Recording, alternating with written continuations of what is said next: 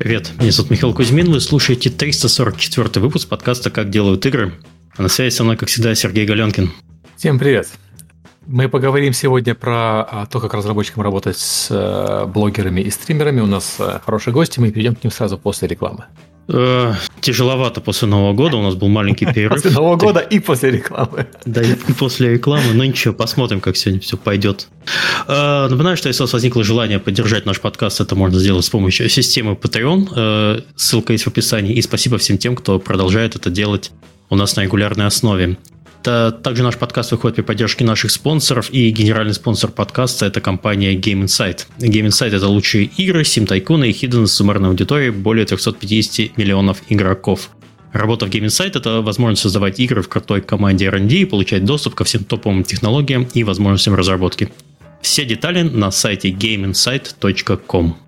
Подкаст выходит при поддержке Завод Games. Завод Games – московская студия разработки игр. Сейчас команда ищет продуктового аналитика. Подробности на сайте завод.games. Еще раз, завод.games. У нас также появился еще новый спонсор. Это компания Games Boost 42. Если вы делаете игру или приложение для мобильных платформ, сервис Game, Games Boost 42 поможет с финансированием маркетинга на продвижение. Команда создала уникальную платформу, которая может быстро предоставить доступ к нужному вам капиталу всего в три клика. Им доверились Tesla Games, Rocket 10, Blink, AllCat. Главное, что Games Boost 42 заинтересованы в том, чтобы вы зарабатывали больше и быстрее. Для этого они готовы предоставить вам не только деньги, они смогут помочь с закупкой трафика, рекомендуя дружественные и опытные рекламные агентства. Подробности на сайте gamesboost42.com. Еще раз gamesboost42.com. Окей, okay, давайте перейдем к гостям. Uh, у нас сегодня в гостях uh, Павел uh, Бейня, CEO и фаундер компании Базгуру. Да, всем привет, ребят. Спасибо, ребят, что позвали. И а... Дмитрий Лазарев, senior маркетинг менеджер Tencent. Всем привет. Давайте познакомимся с гостями поближе, также по порядку начнем. Каждый про себя расскажет, как мы дошли до жизни такой. Начнем с Павла. А, да, на самом деле жизнь веселая, интересная. А, началось, наверное, все, мой путь в геймдеве а, примерно с лет 14, когда впервые встретил э, игровые сервера. В тот момент это был еще сервера по Counter-Strike. А потом перешло все в хостинг игровых серверов. И в какой-то момент, э, скажем так, бизнес э, еще в школьных годах начал расти и начал становиться как-то все интереснее и интереснее. Каков этот путь? И тут столкнулся с тем, что сервера по КС, в принципе, почти перестали покупать. Все начали брать каких-то уже больших игроков, и локально это все начало падать. А перешел к следующей нише, так, так случайно попал в Майнкрафт, небезызвестный, и вот там игровые сервера, конечно, были что-то с чем-то, и оттуда началось, наверное, а, началось знакомство с блогерами, со стримерами, со всеми, потому что по факту, когда тебе там 15-16 лет, ты знаешь, как можно разработать э, крутой сервер, как задать какую-то интересную идею, но откуда брать аудиторию, непонятно. Все смотрят YouTube, Майнкрафт в тот момент, наверное, был топ-1 по просмотрам а, на YouTube, и первая мысль пришла, давайте будем брать а, блогеров и стримеров э, для того, чтобы а, они рекламировали проект, и мы дальше разрабатывали все техническую часть. А в каком году это было? В каком году, Павел, это было? Ты говоришь, что где 14-15 лет, но мы же не знаем, сколько тебе лет. А, сейчас, сейчас мне 25-26, а было это, наверное, в году 2011-2012 еще. Угу. А, запуска, запускали сервера, и в какой-то момент пришли большие блогеры и сказали, блин, у вас такие крутые сервера, давайте мы сделаем совместный проект, где мы называем его моим именем, а, так, так появились сервера уровня там Евгеха Крафт и прочее еще, старых добрых блогеров. И начали запускаться сервера, где блогер полностью отвечает за всю медийку, за всю рекламу, а мы занимаемся технической частью. И так в пик у нас было 14 разных проектов со всеми, со всеми топовыми блогерами. А, наверное, года три эта ниша жила, жила все прикольно, но все меньше и меньше блогеров хотело снимать Майнкрафт, понимая то, что у них э, дальше только дети, и стоит как-то менять аудиторию. Поэтому тут стал вопрос, что делать. Контакты с блогерами уже нарастились хорошие. И отсюда, наверное, получился путь э, персонального менеджера блогеров, а, ответственного за рекламу, когда к блогерам начали на почте поступать какие-то интересные запросы от э, компаний. В те времена еще компании и близко, наверное, не знали, что такое э, блогеры, как с ними работать, зачем они нужны, но появлялись какие-то отдельные компании, которые «а дай попробуем, что там такое». А, так я переехал в Москву, а, там в этот момент сделал свой первый экзит, скажем так, продал а, сеть проектов, одному из детей российских, российских олигархов, выкупили весь проект и сам начал пробовать, как сделать так, чтобы использовать свои навыки. Попал в агентство «Давай Лайма», и в первый, наверное, рабочий день как раз когда понял, как это все примерно работает, что, оказывается, все на этом неплохо зарабатывают и делают то, что я делал раньше, намного лучше, чем сервера. А абсолютно в первый день начал пытаться писать блогерам, пригласить их на встречу, подписать контракты и параллельно с рекламодателями. Так случайно получилось, что а, сегодня второй гость нашего подкаста это Дима. А, Дима в тот момент работал в PlayStation. А, я был, у меня был первый рабочий день а, в агентстве, и я пишу Диме такой, привет, вот я оттуда, так, оттуда, а, с кучей грамматических ошибок еще, наверное. А, давай посмотрим, а, как можем подружиться с блогерами, у нас там есть такой список, а, можем что-то крутое придумать. И Дима такой, да, давай, давай, давай, я не против. А, и в тот же, в первый же день а, Дима приезжает на встречу, а, я сижу, у меня ру- руки трясутся, это же пиар-директор PlayStation. я сижу, никакого опыта в коммуникации толком еще ни, в чем не было. И приезжает Дима, и Дима тогда приехал не один, он еще приехал тогда с Ирой, которая занималась всем пиаром Activision. И, тут молодой парниша, 18 лет, первый рабочий день, никогда раньше не работал с клиентами, и передать лица других менеджеров в агентстве, которые смотрели, что происходит, я думаю, невозможно, что было. А, собственно, так началось, наверное, первое знакомство с рекламодателями, первое знакомство с а, уже именно сферой а, рекламы блогеров, Оттуда я возглавил направление компьютерных мобильных игр, но не срослось, не, не сошлись подходы с э, руководством компании, и было принято решение приехать в Минск назад э, и открыть э, агентство по работе с блогерами. Так появилось э, агентство по работе с блогерами Дел Медиа, и мы начали заниматься именно рекламой э, у блогеров на русскоязычном сегменте. А Сколько все, это было?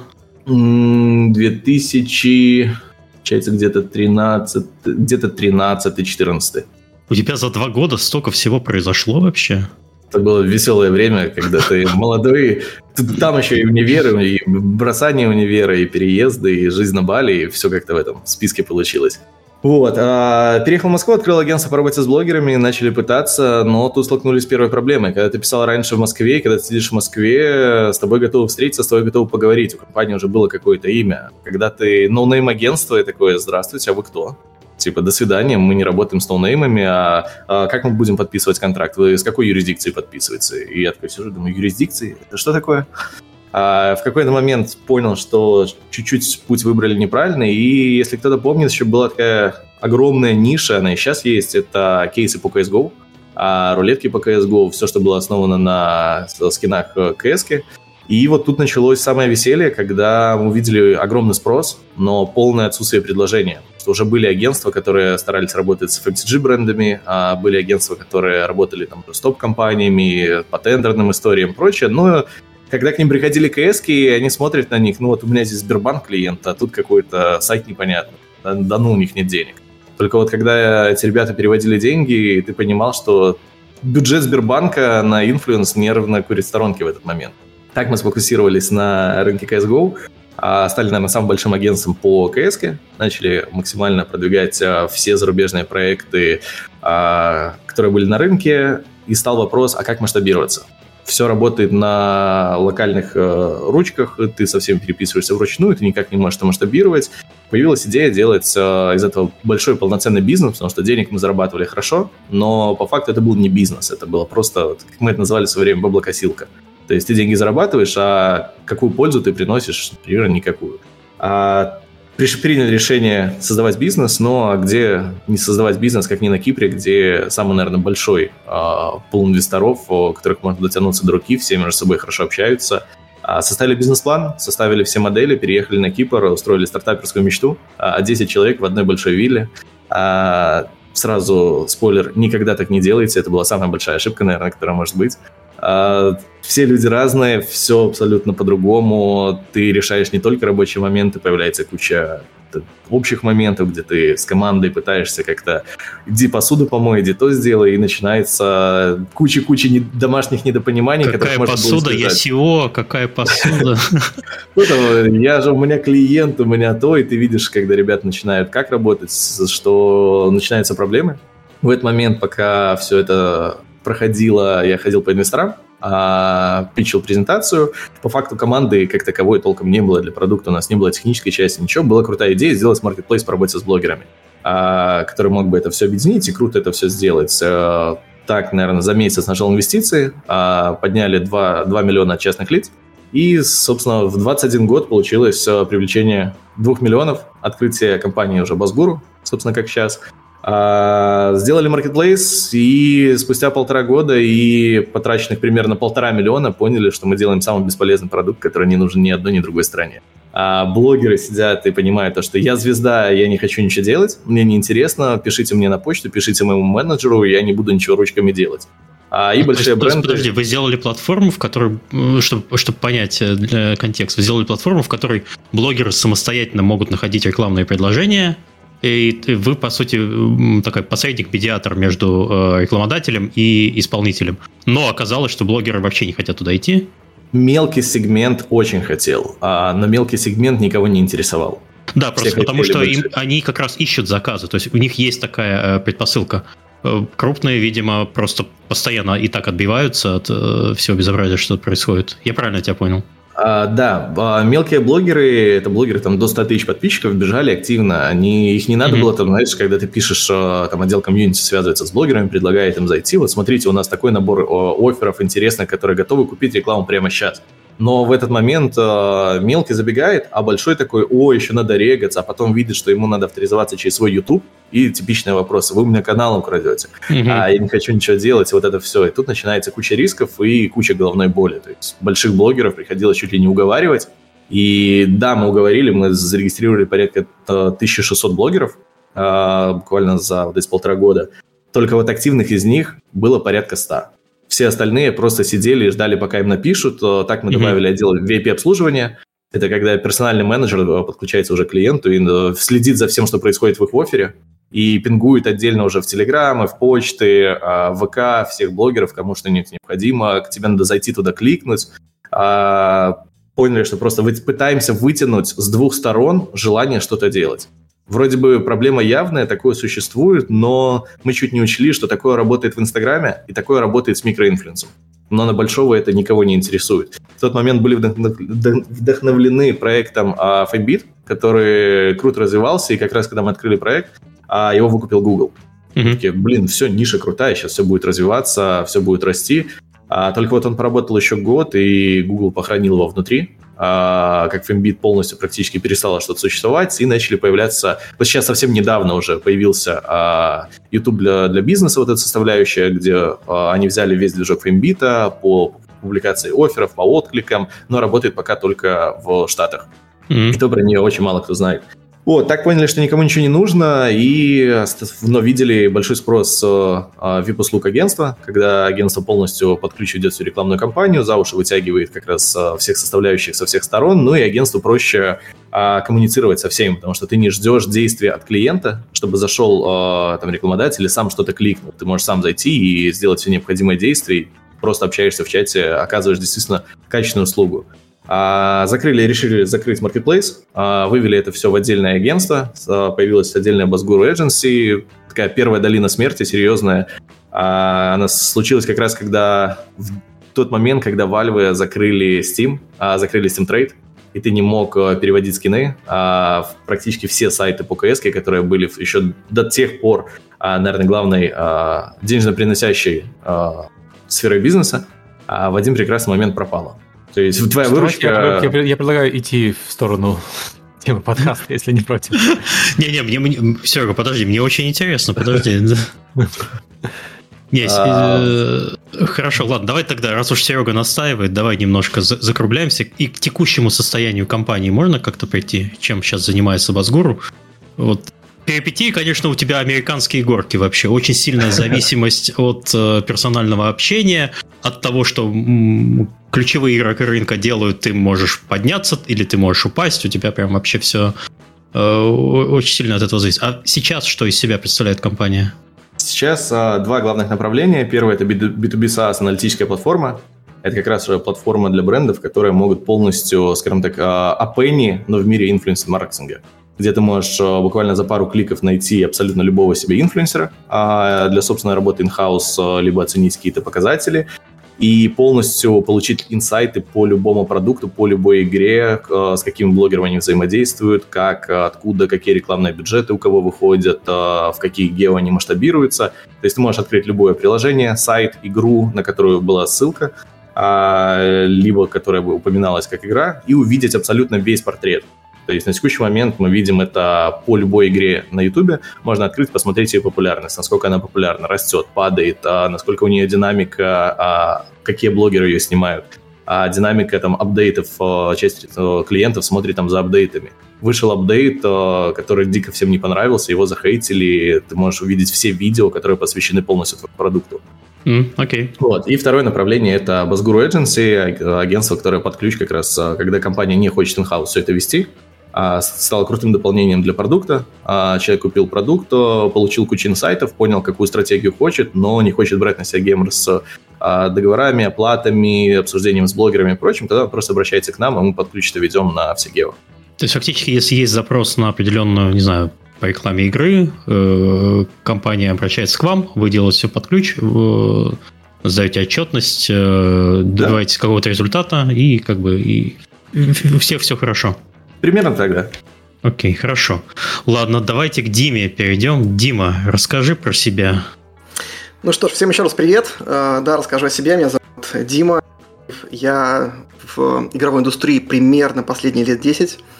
Все начиналось с работы в одном из крупных московских пиар-агентств. Э, там мы работали с большим количеством брендов, и с какого-то момента у нас была возможность принять участие в тендере по работе с компанией Activision Blizzard. И это был очень интересный момент, переломный, потому что я ну, всю жизнь любил игры. Так-то я геймер прям с, практически с самых-самых малых лет. И когда появилась возможность э, поучаствовать в тендере на работу Activision, я помню, мы презентацию поехали в Италию, чтобы презентовать, э, соответственно, наш, наш кейс, презентовать наше агентство, и э, тогда еще так, и, соответственно, так получилось позже, что из рекламного агентства, из пиар-агентства я перешел на сторону уже клиента, в сторону PlayStation. Это был 15 год, и в PlayStation я возглавил работу над пиаром, то есть стал отвечать за пиар в России и СНГ. И э, в PlayStation я проработал два года, потом перешел в компанию Blizzard, переехал в Нидерланды. Э, в Blizzard я уже тоже занимался пиаром на, уже на макрорегион. Я помню, а, ты, ты так быстро пробежал свою работу в PlayStation. Я помню, мы впервые познакомились, когда ты организовал нам э, подкаст с Сергеем Клишо. У нас их да, было парочка, да, и, вот, и вот эта часть э, твоей работы была. Для, с, просто... с нашей стороны мы тебя так и заметили. Я просто думаю, что мы по мере подкаста еще вернемся к каким-то моментам отдельно. Мы поговорим там mm-hmm. и про... У нас будут флешбеки там про PlayStation, про Blizzard и все остальное, поэтому я просто сейчас в качестве представления mm-hmm. э, хотел сказать, что там, да, потом я перешел в компанию Blizzard, переехал в Европу, а потом mm-hmm. я перешел в компанию My Games, это подразделение, э, если кто-то не знает, подразделение Mail.ru, сейчас уже VK Group, соответственно, подразделение, которое занимается именно игровым бизнесом компании, тоже с офисом в Амстердаме, э, с европейским. И э, три месяца назад я перешел в компанию Tencent Games. То есть так вот получилось, что там за последние вот, 8 лет да, я сменил, получается, 5, 5 мест работы. Вот, как-то так. Сейчас в Tencent Games я занимаюсь э, маркетингом на регион Европа, России, СНГ, Ближний Восток, частично Северная Африка. Окей. Как-то так. Хорошо, спасибо. Так, с чего мы начнем наш подкаст? У нас главная задача это понять, э, точнее рассказать разработчикам игр, как вообще э, проводить рекламные кампании с блогерами, стримерами и в чем э, есть определенные, скажем, секреты этого э, взаимодействия. Давайте поговорим. Вот у нас первый пункт есть э, общение. Какие вообще продукты подходят для работы с блогерами? Э, какие игровые продукты подходят, какие нет? Я могу начать. Вы угу. подхватите, я думаю. А, во-первых, скажу так, что подходят продукты практически все. То есть, если вы а, разработчик, соответственно, игровой продукт, и для вас работа с блогерами, стримерами, там, лидерами такая как must-have. Почему я говорю почти? Сейчас многие наверняка спросят. Потому что есть, наверное, некоторые исключения. И, на мой взгляд, а, эти исключения – это если ваш продукт – это казуальная или гиперказуальная игра. То есть там, где у вас э, LTV, э, Lifetime Value, соответственно, юзера, он не очень большой, скажем так, и поэтому у вас зачастую просто компании, э, особенно пидовые компании, блогерами, они просто могут не купиться. И, возможно, если вы работаете там с гиперказуалками, то для вас проще найти какой-то другой вариант, наиболее такой, скажем, приземленный и понятный, там, MIDI, контекст и так далее. А, ну, опять же, это мое личное мнение. Сейчас опровергните как-то подтвердите. Но, на мой взгляд, если вы работаете с такими более мейнстрим, что ли, продуктами, то есть с э, играми там Double A, Triple A, или уж тем более, если у вас продукт GAS, то есть Game as a Service, игра, игра-сервис, то вам работать с, с блогерами, стримерами, ну просто must-have, это совершенно точно. Павел? Я бы это немножко, наверное, поправил про гиперкэж. У нас есть пул клиентов по гиперкэжу, и они довольно счастливы. Вопрос только, что именно они хотят достичь, какие цели. Потому что цель в перформанс-маркетинге уже давно пропала как таковая. Далеко не все компании стараются сводить все к перформанс-маркетингу, а есть ряд компаний, которые, к примеру, у нас берут органический boost для поднятия позиций в топах. В, по сошке они покупают у нас больших блогеров, мы делаем большой boost, а, апка вылезает на топ-1, 2, 3, они догоняют органикой, которая пришла благодаря позиции, тем самым довольно счастливы. А, очень много под гиперкэж а, продается сейчас рекламных креативов. Когда к нам приходит клиент и говорит, нам нужно, чтобы блогер играл в нашу игру, это все красиво засняли, но и права на использование этого рекламного креатива. Они потом с этими креосами закупают Facebook, Google и прочее, все, что можно. Очень популярная история. Что действительно не подходит, это не подходит, наверное, казуалка. Вот мы за все время с кучей компаний так не смогли побороть эту, этот подход с, под аудиторию женщины 35+. Ну, не получается ни у кого никак свести математику, никто не может как-то этого достичь. И вот что-что, но это, наверное, самый такой а, не очень продукт. А почему так, как ты думаешь? А, по факту очень... На Ютубе же какая главная проблема, в отличие от э, любых других источников, когда ты можешь как-то таргетировать свою компанию? Здесь твой единственный таргет, который ты можешь использовать, это контент самого блогера. Что он снимает и кто его смотрит. Чаще всего а, практически невозможно найти каналы, которые смотрят целенаправленно женщины 35+. Есть там их будет процентов 20-30, допустим, от а, всей аудитории. Но платить ты должен за все 100% аудитории. И mm. в итоге у тебя получается из твоих целевых там 20-30% всего лишь ты получаешь, а заплатил сполна. А, слушай, э, ты так говорил, аудитория женщин 30+, но это же Инстаграм, ТикТок, наверное. Может быть, просто а, не там таргетитесь. Пытались в инсту. А, здесь, когда сейчас я говорю не про какую-то определенную соцсеть, а, то есть мы работаем со всеми. И в Snapchat довольно неплохо себя по такие продукты показывал, как бы странно не звучало. А, TikTok э, ужасно себя показывает под перформанс-метрики, но очень круто себя показывает под брендовое. Когда у бренда главная задача охваты, просмотры, формирование бренда, работает просто на ура. Запуск каких-нибудь челленджей, а ты можешь заплатить образно с расчетом, что получаешь там 3 миллиона просмотров, а получить на выходе 20-30, то есть если завирусилось и начали круто делать. А, но опять это игра в угадайку. То есть нельзя гарантировать никогда, что это станет трендом, что это будет вирусным и прочим. А в инсте мы пытались а, в инсте много раз делать и смотрели, как делают а, конкуренты и зарубежные агентства. Пытаются, берут у мамочек, но это не масштабируемая история, в которую ты можешь поставить как-то сильно на поток. Интересно. Вот ты еще упомянул, что вы берете, делаете рекламную кампанию, и приложение попадает в топ-1 в App Store в своей категории или... Не всегда топ-1, просто поднятие позиции. Хорошо, а можешь э, э, поставить рамки, э, сколько примерно это просмотров, э, каких ютуберов надо брать для этого? То есть какой охват аудитории для того, чтобы вывести приложение в топ именно через YouTube рекламу? Во-первых, чаще всего, когда такая задача, это TikTok. Потому что mm-hmm. в ТикТоке mm-hmm. очень кривая модель, когда тебе нужно кликнуть по ссылке и перейти. Там нету ссылки в описании, там только ссылка закрепленная в профиле а, там спрятанная в Linktree том же, или свайп в Инстаграме, который ты можешь сделать удобно. А, там как раз-таки все рекламные креативы строятся на формате а, «Зайди в Store, введи вот это вот приложение, выбери, кликни mm-hmm. на вот эту иконку и нажми «Установить».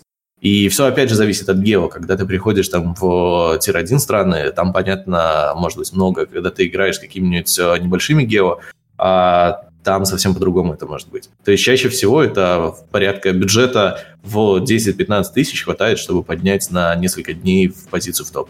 Угу. А сколько это просмотров получается э, а, в среднем? По несколько миллионов, наверное, это будет. А, угу. Миллиона в среднем здесь нужно отталкиваться от гео. Допустим, если мы берем, говорим там про USA, а в USA тысяча просмотров стоит порядка 20-40 долларов. Если ты берешь э, Германию, ты можешь ее вложить там в 15-30. Берешь ту же какую-нибудь СНГ, в СНГ от 2 до 8 долларов за тысячу просмотров всего. Угу. Поэтому порядка нескольких миллионов просмотров хватит. Чаще всего мы выходим а, за долгое время выработалась а, математика. А, поделюсь лайфхаком, как считать и прогнозировать вообще рекламные кампании. По факту у вас а, всегда а, должно быть понимание, сколько примерно инсталлов вы можете получить с этого блогера до начала сотрудничества еще. А вам нужно взять средние, а, средние просмотры блогера, на которые вы можете рассчитывать, заложить средний CTR в трех, в трех видах. CTR при самом худшем распорядке, среднем и хорошем. У нас, если мы берем YouTube, это CTR 0,5, 1 и 2 процента. Угу. Вот все, кто посмотрел, кто кликнет по ссылке. Дальше накладываете классический CR э, по переходу в стор на скачивание. Чаще всего наша практика показывает это порядка 40%. О, ничего себе. А, с этого CR дальше а, смотрите, сколько примерно получили инсталлов. К этому всему добавляете стоимость а, тысячи просмотров у блогера, и вот получается ваше примерное количество инсталлов и стоимость этого инсталла, которую вы можете из этого вывести. Формула работает как в одну сторону, так и в другую. Можете выходить от количества необходимых инсталлов, можете смотреть, сколько стоит блогер и сколько это получится. Угу, окей. И, но это получается в основном реклама э, мобильных приложений. А, и... Чего угодно. Ну, ты, ну, ты же упомянул, что это переход в сторы, а вот именно, скажем, э, ПК-игру в Стиме, есть у вас кейсы для продвижения именно у нас много любом... кейсов, но там практически нету кейсов на подсчет эффективности. Steam а какой кейс тогда нет. получается для Steam? А, если у бренда сейчас нету каких-то других сильных источников трафика, и им нужно поднять э, органику. То есть здесь очень важно, как ты это будешь считать. Почти все, что ты закупаешь в Steam, так или иначе уйдет в органику. Mm-hmm. Ты не можешь это высчитать э, там, прямым переходом, прямой покупкой и прочее. А, собственно, делается компания, смо... кто-то смотрит по спайкам. Чаще всего это компания, когда а, в любом случае, когда ты не можешь следить органику, твой единственный шанс это запустить спайк и отсмотреть изменения по каким-то а, скачкам. Смотришь, а, запускаешь компанию на довольно значимый бюджет, чтобы точно выделиться из этого спайка, примерно прогнозируешь, сколько тебе для этого нужно инсталлов, делаешь компанию в несколько дней, максимум в неделю, чтобы максимально а, создать этот спайк – и смотришь что-то в средних значениях, сколько у тебя было на плато и сколько у тебя осталось сейчас. И так примерно оцениваешь, сколько тебе обошлась э, одна покупка. И в целом вообще Steam же стал поддерживать эти метки пока в бета-версии где-то с весны прошлого года. Вы ну, про это не, Нам не давали а, клиенты нормальных меток. А, ага. Кто-то пытался это, кто-то для себя трекает. А, угу. Но чаще всего, что мы столкнулись со Steam, там нету такой истории, что люди прям супер активно а, пытаются что-то трекать. То есть, когда игры уже ближе к PC-консоли, их не сводят в перформанс-маркетинг, как это делается с мобайлом тем же. Их сводят mm-hmm. уже к брендовой рекламе. Они пытаются понять уже а, обсуждаемость этой игры, какие охваты, сколько просмотров получилось, что говорят в комментах. Я думаю, сейчас лучше Диме передать слово, как со стороны бренда, как правильно подсчитывать PC-консоли игры. Во, давай, как раз мы к этому перешли. Ну вот я на самом деле сижу усиленно киваю, потому что да, ждал, когда Паша это упомянет. Действительно, когда ты работаешь с консольными продуктами, там, с AAA тайтлами, то для тебя именно social listening и вот эта вся органика, которая тянется после твоей компании инфлюенсерской, она имеет очень большое значение, очень большое. И здесь, кажется, это не стоит забывать, поэтому часто бывает история, что а, именно прямые конверсии, то есть переходы там от а, блогеров в стор, они имеют там какой-то ну, определенные показатели, да, которые не являются ключевым для тебя, но при этом ты видишь после запуска определенной компании, что у тебя просто органических приходов э, в магазин за твоей игрой ну, колоссальное количество, при том, что ты ну, понимаешь, что это вот определенная органика, которая пришла после этой компании. И, наверное, эта история как раз хорошо работает именно вот по, по отношению к э, таким AAA консольным ПК-продуктам. Да. С мобилками все чуть-чуть, конечно, иначе, потому что, опять же, там и э, сильнее конкуренция, и большое влияние, в том числе там медийки идет и так далее. Но именно по если вы работаете с каким-то там консольным ПК-продуктом, то вот от, отсеивать всю ту органику, которую вы получаете от работы с блогерами, отсеивать весь этот самый бренд-маркетинг, конечно же, ну, тут э, не стоит, об этом стоит помнить. Поэтому если у вас э, прошла очень крупная компания, и у вас, вы видите не очень сильные конверсии, э, по блогерам, именно там по, по CTR, то старайтесь посмотреть просто на другие метрики, э, не на прямые. И вы увидите, возможно, что не так все было плохо. То есть, то есть в целом я так правильно понял, э, в мобильном мире все заморачиваются за конверсию, в ПК-консолях все заморачиваются просто за перформанс. Ой, ну, за, узнавание бренда, Миш. За, за, за, за бренд, за бренд, да. Да, Окей. При, при, примерно так. Окей, хорошо. Uh, давайте двинемся чуть дальше. Uh, давайте подумаем, как вообще построить uh, работу с блогерами в игровой компании. Кто для этого нужен? Факту э, все зависит от э, пути, который решает избрать компания. А mm-hmm. идете вы по пути инхауса, либо путем подрядчиков, агентств, локальных агентств и прочего. А, ну, с агентствами, наверное, все довольно просто. Выделяете либо часть своего времени личного и общаетесь с агентством, либо нанимаете одного человека. А с этим-то более-менее понятно. А как э, построить что-то in-house? Есть какой-то опыт, советы, которые можете дать? Или вообще не стоит этого делать и сразу... Это стоит отталкиваться. Э, вопрос номер один. Вы корпораты mm-hmm. или не корпораты? Вы гибкие в документах, либо не гибкие в документах? Если вы не гибкие в документах, э, в подписании договоров, в оперативном подписании этих всех, даже не стоит туда ссылаться, если у вас нет такой возможности. Если вы можете быстро подписывать с блогерами документами, ваш юротдел работает довольно быстро, у вас хороший фин-отдел, который может быстро организовать переводы не только на банковский счет э, по пяти договорам и с кучей всего. Если ваш фин-отдел э, готов предоставлять э, блогерам из Индии дополнительный набор документов, потому что часто платеж в Индию может заблочиться банком, и вы должны mm-hmm. предоставить еще целую пачку документов каких а, либо банк заблочит платеж вплоть до того, что нас иногда банк запрашивал справки о несудимости блогеров. И когда ты приходишь к блогеру и говоришь, предоставь справку о несудимости, то что скажет блогер? И в этот момент, а, мне, ладно, скажет блогер, что скажет финотдел какой-нибудь корпорации? Он скажет, сидел, и чё? Реклама нужна? То есть кейсов на самом деле, очень много. Да, на самом, на самом деле прям Пашин э, зашел с козырей, потому что э, ответ на вопрос, он кроется именно в этом пункте документооборот. То есть если вы понимаете, mm-hmm. что для вашей работы с блогерами нужен там, ну, условно, порядка больше 50 блогеров, да, то сразу подумайте о том, кто будет заниматься всем этим документооборотом, готовы ли вы делать это в инхаус, готовы ли вы с каждым блогером обсуждать условия, торговаться там по поводу пунктов договора, э, у кого-то ИП, у кого-то ООО, у кого-то вообще там статус непонятен пока еще, кто-то работает через какое-то агентство на эксклюзиве. И вот об этом стоит задуматься. Вот. Э, отвечая на вопросы, которые мы подняли, я сказала бы так. В идеале, конечно, в идеале, э, нужно, чтобы был все-таки в компании человек in-house, который занимается работой с блогерами, но это ни в коем случае не отметает работу с агентством. Я думаю, что мы об этом позже еще там подробнее поговорим, разовьем. Но нужно помнить об очевидных плюсах агентства. Все-таки это, во-первых, накопленная экспертиза, это большой объем даты, с которой агентство работает. Это большой объем конкурентов ваших, с которыми агентство уже, скорее всего, работало. Это там агентство может сделать вам хорошую выборку, агентство может вам порекомендовать блогеров на основании там предыдущего там энного там, числа э, предыдущих э, э, клиентов и так далее. И это все нужно тоже держать в голове. Вот. Но при этом, почему я говорю, что в инхаус хорошо бы идеально иметь человека, потому что все-таки когда вы работаете с блогером э, со стороны именно компании, да, у вас есть человек, он тоже аккумулирует вот эту самую экспертизу, он аккумулирует определенные там, э, знания, данные и так далее, и он же может правильнее и структурнее выстроить работу с агентством. Поэтому, наверное, отвечу как-то так. Конечно, я понимаю, что многим там инди-разработчикам и многим слушателям подкаста данного, ну, понятно, что это не позволительно роскошь иметь человека, который mm-hmm. рядом занимается блогерами, плюс еще агентство подключать и так далее. И Тут, конечно, возможно, забегая чуть вперед, но скажу так, что если у вас очень маленькая не команда, то, наверное, вам работа с агентством – это ну, правильный путь. Опять же, просто потому что агентство сможет вам, вам в рамках вашего бюджета, которым вы располагаете, в рамках нужных вам таргетов, подобрать э, нужную вам компанию.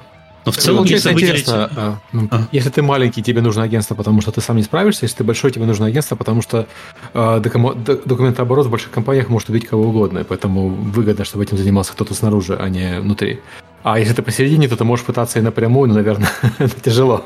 Ну, можно. В целом, в целом как, так, да. как pipeline организует? Ну, примерно pipeline, давайте представим, что мне нужно, мы уже упомянули инди-разработчиков, нужно, например... Миш, можно я тебя сразу немножко перебью? Да. Важный момент а, про инди-разработчиков. Ага. А, мы крайне не рекомендуем инди-разработчикам идти в агентство. Никогда. Так. Первое. А, давайте посмотрим на банальную истину. Что, что такое инди-разработчик?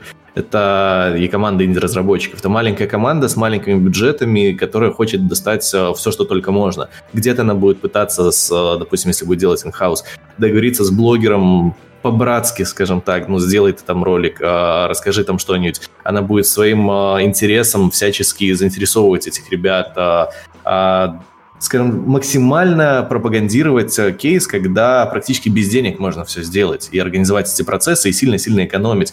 Агентство, какое бы оно ни крутое не было, оно никогда не сможет передать э, вот эту энергетику и все желание э, передать крутость продукта через менеджеров. Плюс, mm-hmm. не забываем про комиссионную составляющую агентства. Среднее агентство на рынке берет от 20 до 50 процентов uh-huh. от бюджета. И вот вы берете бюджет в 10 тысяч долларов, из которого, допустим, среднее там 30% нужно отдать еще агентству. Итого вы получите свои рекламы только на 7 тысяч. Могли бы получить на 10, если бы сделали это самостоятельно. Uh-huh. Поэтому, если у вас маленький бюджет, если вы инди-разработчик, лучше попытайтесь сами, сэкономьте, своим энтузиазмом попробуйте заразить блогеров, рассказать им, показать и сделать это проще. Когда вы уже переходите в стадию масштабирования этого канала, в целом, тогда да, для масштабирования канала лучше взять уже какое-то агентство, которое это знает. Но попробовать, посмотреть, потестировать а, какие-то понаходить а, способы делать это дешевле, кому-то ключи подарить, кому-то предложить там дропы, например, ключей. Вот ты сделай ролик, мы тебе еще там 20 ключей дадим, раздашь подписчикам как конкурс, какие-то такие супер мелкие инициативы, в которых агентство за, там, с бюджетом 5000 долларов никогда настолько сильно заморачиваться не будет то есть придумывать такое большое количество активностей, что как раз-таки, когда ты in-house, ты можешь организовать.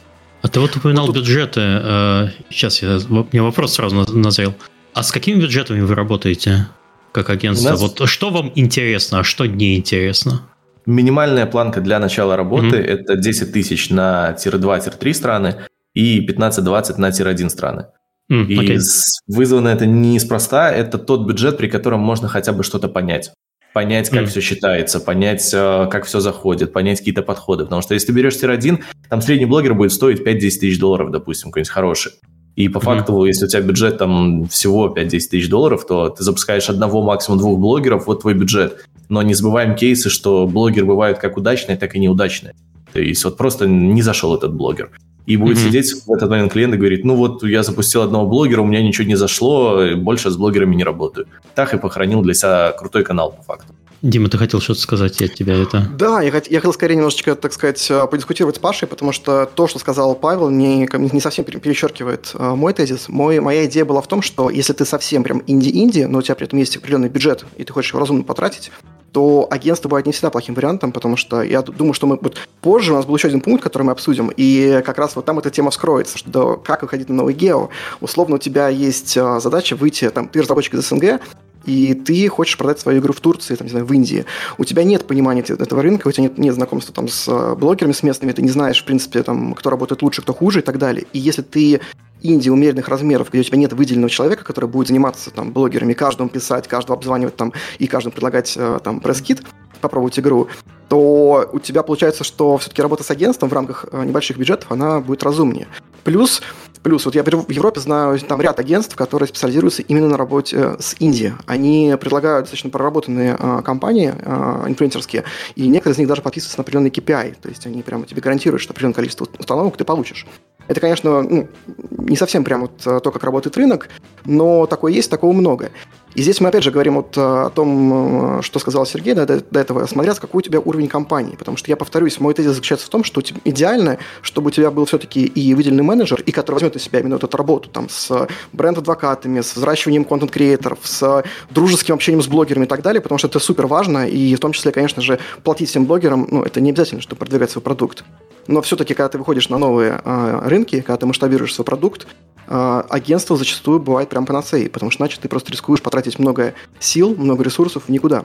Вот хорошо, что ты упомянул э, взаимоотношения с блогерами, потому что часто, если у тебя продукт, ну, скажем, если ты делаешь игру, э, тематика которой или сама игра по духу подходит определенному каналу, я бы, наверное, порекомендовал, если вот кто-то хочет самостоятельно, скажем, с минимальным бюджетом или вообще без бюджета, своими силами, а, сделать маленький research, ну, может быть, и не маленький, может быть, такого, потратить несколько дней, найти каналы, которые, а, по вашему мнению, подходят э, для э, продвижения вашей игры, и либо послать ключ, либо начать общаться с, э, с этими людьми. Они скорее всего, могут даже и бесплатно прорекламировать продукт, сделать какое-то видео.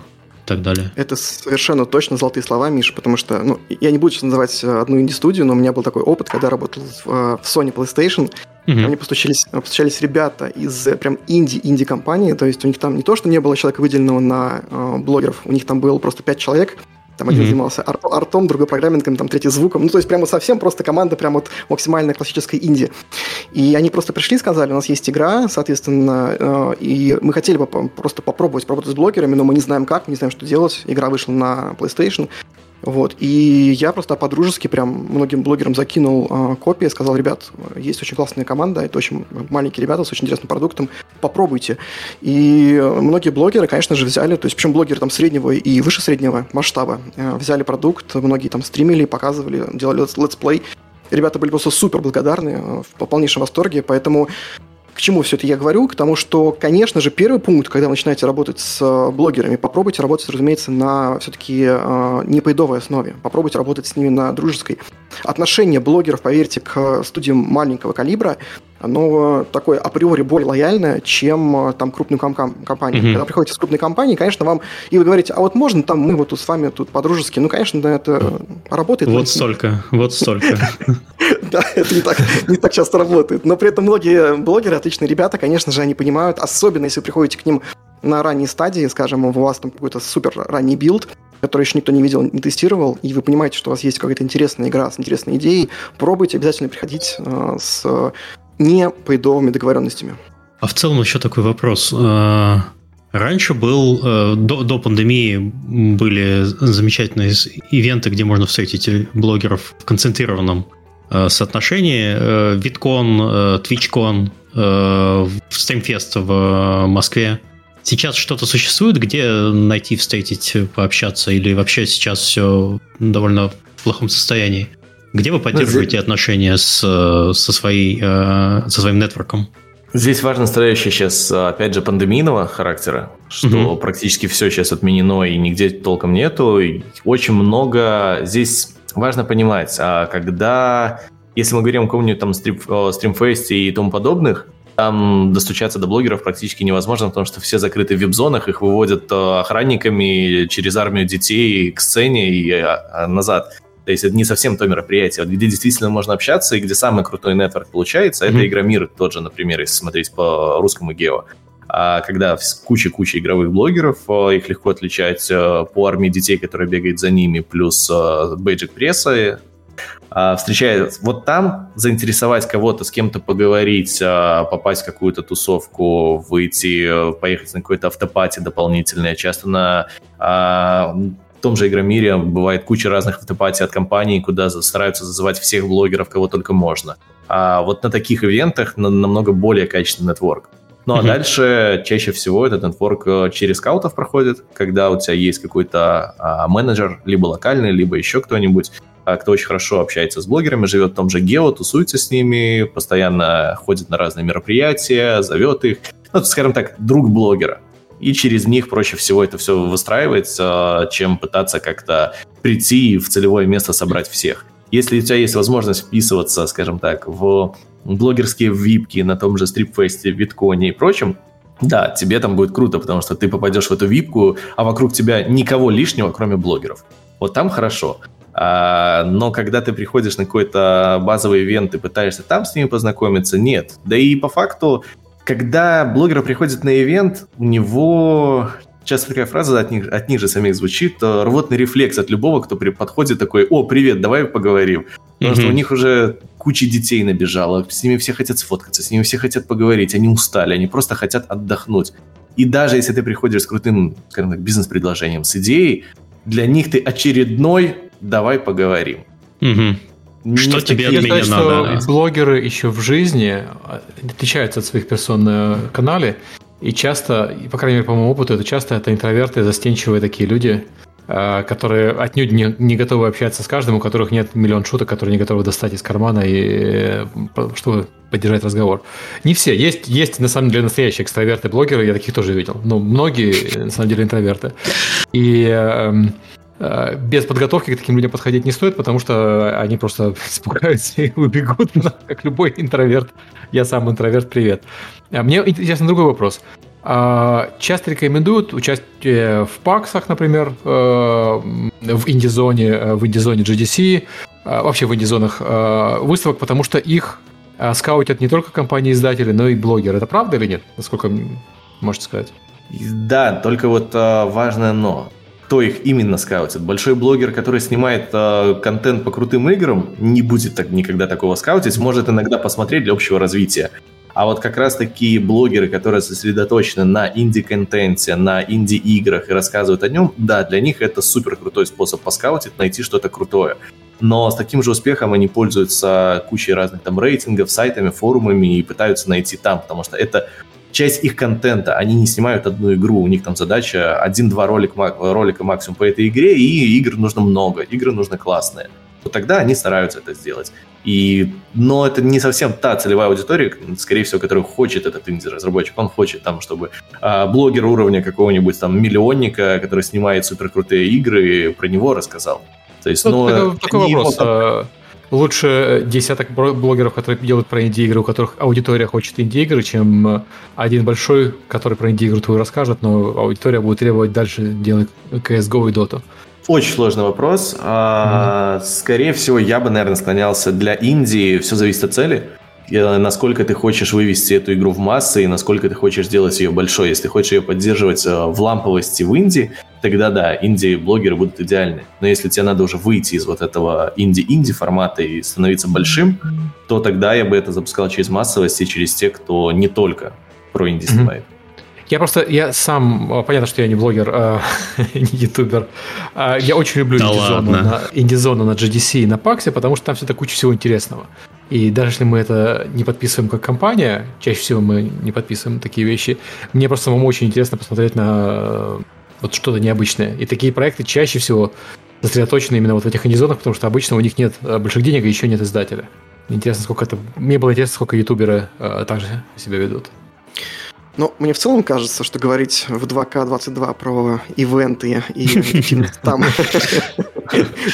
Дай помечтать, Дима. Мы все так соскучились по Паксу, что прямо вот не могу. По Паксу, да, но не по GDC. Вот будет GDC в марте. Я, кстати, не знаю никого, кто едет. Ну вот. Такое ощущение, что GDC в марте будет так же, как CES был в январе, где 24% э, э, от прошлых посетителей пришло. То есть в 4 раза ужалась выставка. Да. Но на самом деле, даже если представить, что у нас вернулись все ивенты на круги своя, то, мне кажется, ждать там, условно, Игромира или там GDC, чтобы пропичить свой продукт, наверное, ну, не стоит.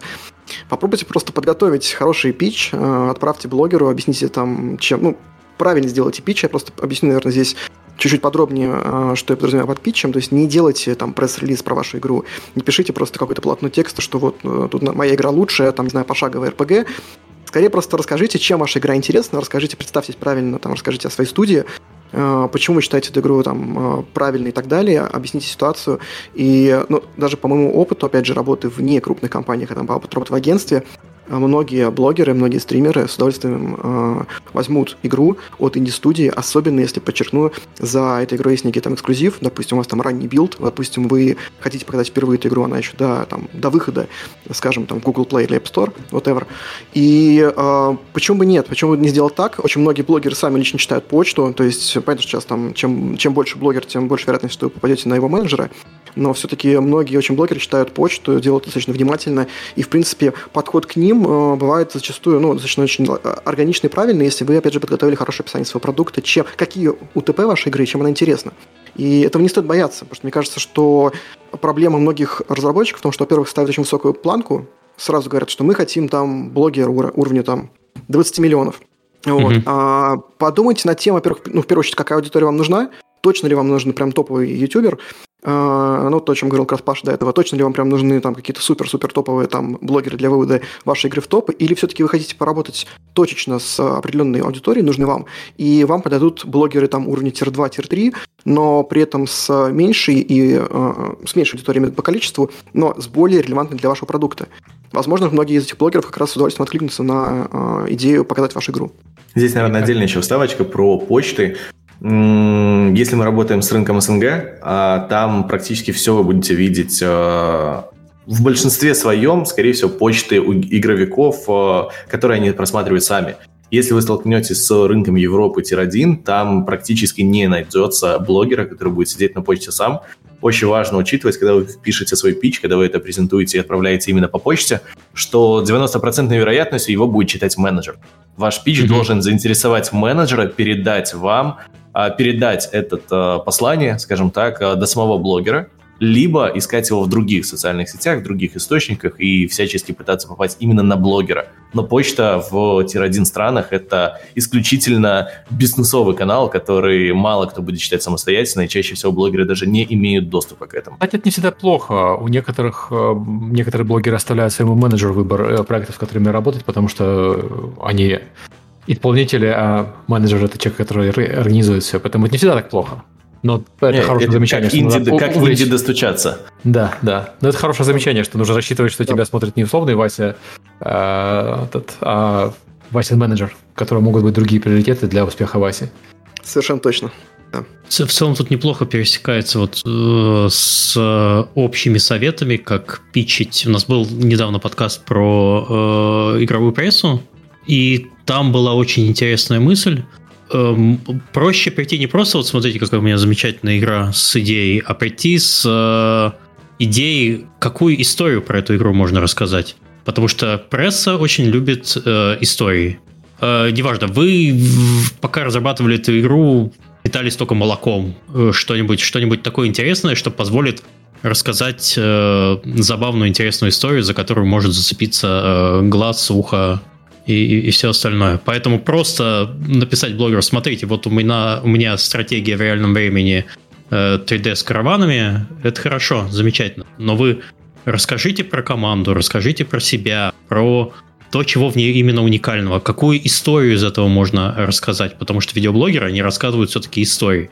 А если вы им предложите фактически готовую историю, вы за них половину работы сделаете. Сама игра так э, не, не особо сильно интересна. Ну, это скорее для прессы, чем для ютуберов. Да? Ютуберы ищут так интересное, что... Я думаю, да. Мне кажется, потому что я видел ютуберы, ютуберы ищут игру как способ выражения себя. И угу. э, ютуберу нужно, нужен холст, на котором он может э, делать свои шутки или рассказывать э, свою сторону истории. Или, угу. ну, большинство ютуберов, по-моему, блогеров это люди, которые занимаются самовыражением через игры, а не э, как пресса, которая занимается рассказом интересных историй. Я не говорю, что это неинтересно, я просто говорю, что это э, другой подход к, к медиуму. И, соответственно, блогеру проще себя выразить через игру вроде, там, например, Fortnite или Майнкрафта, потому что это игры, сделанные для самовыражения. Это гораздо проще, чем самовыражение через, э, я не знаю, сюжетную игру вроде God of War. Mm. И при этом mm-hmm. God of War мы видим, что God of War стримят, и все, но God of War стримят и несравнимо меньше, чем стримят игры, которые позволяют самовыражение ни в коем случае не означает, что God of War плохая игра, это просто означает, что она менее дружелюбная именно к вот этому формату подачи контента. Эм. Ну, мне кажется, это одна сторона, а вторая сторона, что еще многие блогеры-ютуберы, они все-таки завязаны на своем контенте, который они делают, и для них, получается, выход с новым контентом на канале – это определенный, определенный риск, будем называть вещи своими именами. То есть видео может там собрать кучу просмотров, а может не собрать ничего. Поэтому, возможно, здесь как раз работа с твичерами, она более такая, кажется, логичная. Ты можешь там отправить какому-то стримеру игру, особенно если стример, который стримит разные игры, а, там не одну игру все время. И это можно просто сделать в формате, что мы там пробуем на Твиче новую игру, которую, опять же, подчеркну, если это эксклюзив, если вы отправили ранний build какому-то стримеру, то для него это тоже некая там publicity, что вот мне дали первому эту игру, и я там тестирую ее на своем канале с подписчиками, пожалуйста, чатик, там врывайтесь, рассказывайте, что вам нравится в игре, что не нравится. То есть для многих э, стримеров, особенно не тир-1, это ну, определенного рода тоже свой self, такой self-promotion, мне интересно, что э, вот ты говоришь про Twitch против YouTube, и мы, у нас есть этот пункт, мы говорили немножко уже про TikTok и Instagram. По моим данным, потому что мы замеряли, Twitch отличная платформа, но если мы говорим про инди-игры, Twitch не продает, продает YouTube. И Twitch это... точно не продает. Да, и я знаю, что есть две точки зрения, что YouTube продает, потому что люди, когда думают, купить игру или нет, они гуглят ее, им выпадает YouTube-видео, они смотрят YouTube-видео и принимают решение. А mm-hmm. когда они э, ищет название игры на Твиче, Твич не выпадает. Э, если игра не в данный момент в zeitgeist е, да, то есть не смотрит ее в данный момент кучу народу. Э, но продает ли Инстаграм или ТикТок, да, да, это тоже интересно. Да, давайте про, про платформу поговорим. У нас как раз есть такой пункт. Как правильно подобрать платформу для продвижения игры и на что стоит обращать внимание при этом выборе? Я бы сказал, все зависит от целей. Здесь нужно отталкиваться от каких целей мы выходим и что мы хотим получать. Если мы хотим перформанс и создание какого-то длинного органического хвоста, который будет всегда поддерживать продукт, а, мы идем в YouTube. Потому что пойдешь, пойдешь на Twitch, ну, постримить тебя сегодня, завтра не будут, все, про тебя забыли. На YouTube ты будешь всегда добирать э, роль, э, свои просмотры в рекомендациях, в поисковых выдачах и куча-куча способов а, сохранить историю и сохранить контент надолго, чего нельзя, в принципе, сделать практически ни на одной платформе. А в инсте э, посты самое бесполезное, что может быть в данной ситуации, если это там не какая-то брендовая штучка, окей, может быть, но так или иначе все заходят mm-hmm. в сторисы. Сторисы 24 часа и прощай. Все, твоя, вся твоя активность пропала. А TikTok, э, в ТикТоке старые видео очень быстро улетают с рекомендаций и держатся там всего пару дней, после чего они чаще всего выпадают с рек, и вряд ли какой-то ролик может это получить. Но если ты идешь исключительно за перформансом, мы можем сразу забывать про Twitch, мы можем сразу забывать про Instagram, про TikTok. Перформанс только YouTube, э, единственное, что ты сможешь достать. Если тебе нужно создать перформанс плюс э, какую-то активность, в Twitch заходить без э, понимания, что ты будешь выбиваться в топ, и тебя будет стримить целая куча людей, а не только там один-два стримера, тебе не даст ничего практически. Ну окей, блогер э, начнет кричать «скачай, скачай, купи». Но чем это отличается от сильно мотивированного трафика, который ты можешь купить э, где угодно, чтобы люди пришли, купили, но будут ли они играть, не факт. Но, но в целом в день выхода игры очень часто люди ищут, э, идут на Twitch смотреть именно геймплей, потому что чаще ты по странице в Steam, по трейлерам, ты не можешь понять, что это за игра. Тебе хочется именно э, живого общения с человеком, чтобы он ответил на твои вопросы. Тогда вот в этот момент э, то есть я смотрю, у тебя есть такой, ну не то что не негатив, а в целом полезность Твича как канала продвижения в долгосрочной перспективе, она, ну, не очень сильно эффективна. Ну, мне кажется, что а в день, когда выходит... Их? В день, когда у тебя э, запускается игра, тебе бы все-таки иметь договор... хотелось бы иметь договоренности с, э, с твичерами-тысячниками, чтобы хотя бы у тебя э, была какая-то видимость продукта именно еще на этой платформе. Нет, это же как раз очень важное замечание. Я же сказал, когда в Twitch заходишь, если заходить в Twitch, тебе не нужен всего там один-два блогера. Тебе mm-hmm. нужно брать сразу пачку, чтобы как раз создать эту видимость. И mm-hmm. нам, вот что где, э, и Twitch мало тебе чем поможет в долгосрочной перспективе, когда у тебя игра уже год как вышла, и ты просто дальше вбухиваешь деньги, чтобы давайте стримить, давайте стримить. Окей, mm-hmm. ты будешь поддерживать это искусственно, но нет. Что самое крутое можно добиваться на Твиче, это в момент, там, первые 3-4 э, дня на Твиче супер активно скупать все, что движется. Это mm-hmm. самая популярная сейчас стала стратегия, которую делают э, большинство компаний как только у тебя выходит, э, это часто начало становиться с mid-season апдейтами какими-то, с какими-то новыми там сезонными battle pass ами или еще чего-нибудь. Выкупить на эти дни целую кучу стримеров, чтобы поднять игру в топе, чтобы всем напомнить, всем рассказать. Угу. Ну, мне кажется, такой достаточно радикальный пример, потому что все-таки э, далеко не каждая компания может позволить себе такие бюджеты, чтобы просто обеспечить себе перформанс на Твиче топовый. И я думаю, что если мы говорим все-таки, если мы говорим о компаниях там размера среднего, там ниже среднего, то как раз выйти к э, небольшим стримерам, чтобы показать этот продукт и достучаться до их лояльной аудитории, то есть которые их любят и ценят, и с интересом смотрят. Я думаю, это хорошая история. Особенно здесь плюс есть все-таки Твича большой, о котором я хотел бы сказать, что если ваш продукт не покупается сразу там с первого, с первого там key, key арта, либо там с какого-то там базового э, in-game футажа, вам нужно о правильно рассказать. Условно, у вас очень сложная какая-то э, пошаговая карточная RPG, не знаю, и э, вы понимаете, что там за первые там 5 э, секунд, ну, это вы не, не, не продадите там ни приролами, ни интеграциями, то здесь как раз Twitch является панацеей, потому что э, через правильный рассказ об этой игре, там, скажем, ну, условно, там, часовой, двухчасовой рассказ этой игры, э, люди совершают в итоге решение купить вашу, вашу игру или, по крайней мере, ознакомиться с вашей игрой, именно потому что она становится им понятна. Э, это, наверное, возвращаясь к тому, что, с чего Павел начал, наверное, к целям, которые перед собой ставите. То есть нужно помнить, какой у вас продукт, да, и какие вы ставите перед собой цели. Потому что э, я бы, наверное, сказал бы здесь так, если очень сильно все упрощать, то, наверное, э, YouTube и Twitch являются, наверное, наиболее интересными площадками. Instagram, TikTok – это очень хороший канал, разумеется, для работы игровых брендов, но когда вы выходите в Instagram, TikTok, вы должны четко понимать, что вы должны играть по э, все-таки правилам этих площадок. Вы не можете прийти со своим там игровым продуктом, закидать весь Инстаграм футажем вашей игры и рассчитывать, что у вас там будет супер огромное количество подписчиков. Нет. Вы приходите в Инстаграм и на ТикТок, потому что все-таки э, вам интересна та аудитория, да, которая там не является на 100% геймерской. То есть, ну, когда мы пришли на Twitch, да, мы понимаем, здесь люди смотрят игры. Окей, здесь аудитория так или иначе вот геймерская. Дальше вы начинаете уже сегментировать, выбирать уже тут э, ту аудиторию, конкретно нишу, э, которая вам интересна. Но в ТикТоке, чтобы вам э, правильно показать ваш продукт, правильно презентовать, работать с аудиторией, вы должны понимать, что вы должны обеспечить те креативы, которые будут интересны и понятны этой аудитории. Кстати, вот в моем понимании, что многие бренды, которые, казалось бы, имеют очень охватные социальные сети, но не, не выходят там в ТикТок, они э, именно об этом, в первую очередь, думают, что готовы ли они обеспечить тот уровень контента, который будет выглядеть нативно, логично для ТикТока, или не готовы. TikTok совершенно безумная штука. Там надо жить, чтобы понимать, как он работает. Это если что-то трендится в ТикТоке, надо максимально быстро. Э, трендится в смысле, обычно это э, делается, я не знаю, как это правильно называется, когда есть определенная звуковая дорожка, человек ее переозвучивает под себя, вот, допустим, вот такого типа.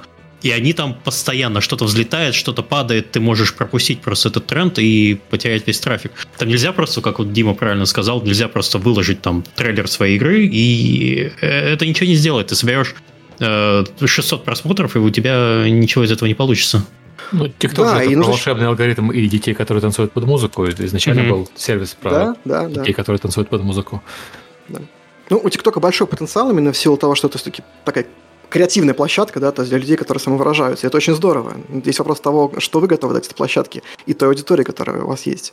И тут есть, наверное, еще понимание того, что какой у вас продукт, то есть готов ли он для этой площадки или нет. То есть я, например, знаю, что э, очень любимая мной студия Rare, Microsoft, э, которая выпускает Sea of Thieves, тоже одну из моих любимых игр, они очень хорошо работают с ТикТоком, потому что, ну, здесь как раз вот э, остановимся на, на этом примере, потому что игра Sea of Thieves, да, в силу своей графики, э, сеттинга, она очень понятна для для лайфстайловой аудитории, которая еще не знакома с игрой. Там очень хорошая, красивая графика, там понятно, что происходит, и там есть огромное количество возможностей сделать такие лайфстайловые штуки с...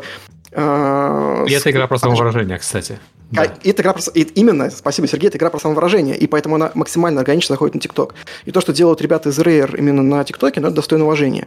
Другое дело, что если, опять же, мы берем как контрпример какую-то сложную карточную пошаговую там РПГ с кучей-кучей-кучей всего, там еще там куча диалогов, текста и так далее, подумайте над тем, как вы, вы, э, надо ли вам выйти в ТикТок и что вы можете сделать, чтобы выйти правильно в ТикТок. Наверное, показывать геймплей будет точно не лучшим решением. Мне, кстати, вот по поводу ТикТока интересно, э, по нашим видео я знаю, что очень, э, когда Fortnite зашел, очень большую популярность на ТикТоке имели видео не с геймплейными моментами, а с реакцией людей на победу в игре или на убийство, то есть там, когда там кто-нибудь в ярости бросает геймпад или вся комната начинает танцевать от восторга. То есть, опять-таки, тот самый случай, когда люди самовыражаются, используя игру как просто подложку. Это так. Кстати, многие бренды к этому приходят, но многие бренды приходят к пониманию, что правильно либо э, мотивировать людей делать mm. контент, то есть UGC, либо вы делаете околоигровой контент. То есть, например, там мои коллеги хорошо работают с PUBG Mobile на ТикТоке, то есть там большое количество аудитории, именно потому что, ну, опять же, PUBG Mobile, плюс-минус, что происходит в игре, вы понимаете, даже если вы вообще ни разу не, в нее не играли. И плюс там большое количество такого околоигрового контента, то есть который понятен людям, ну, то есть просто потому что это, опять же, определенные эмоции, это определенный э, там тимплей и так далее, и вокруг этого можно играть. Но я все скорее вернусь к своему базовому тезису, что вы должны, выходя на TikTok, понимать определенную стратегию того, для чего вы это делаете. Делаете ли вы для вашего комьюнити, вам этого хватает, либо вы хотите делать это для все-таки user acquisition, и тогда вы должны думать над тем контентом, контентом, которым вы привлечете людей. Но это, то есть, опять же, это говоря о том, какие цели мы ставим перед собой.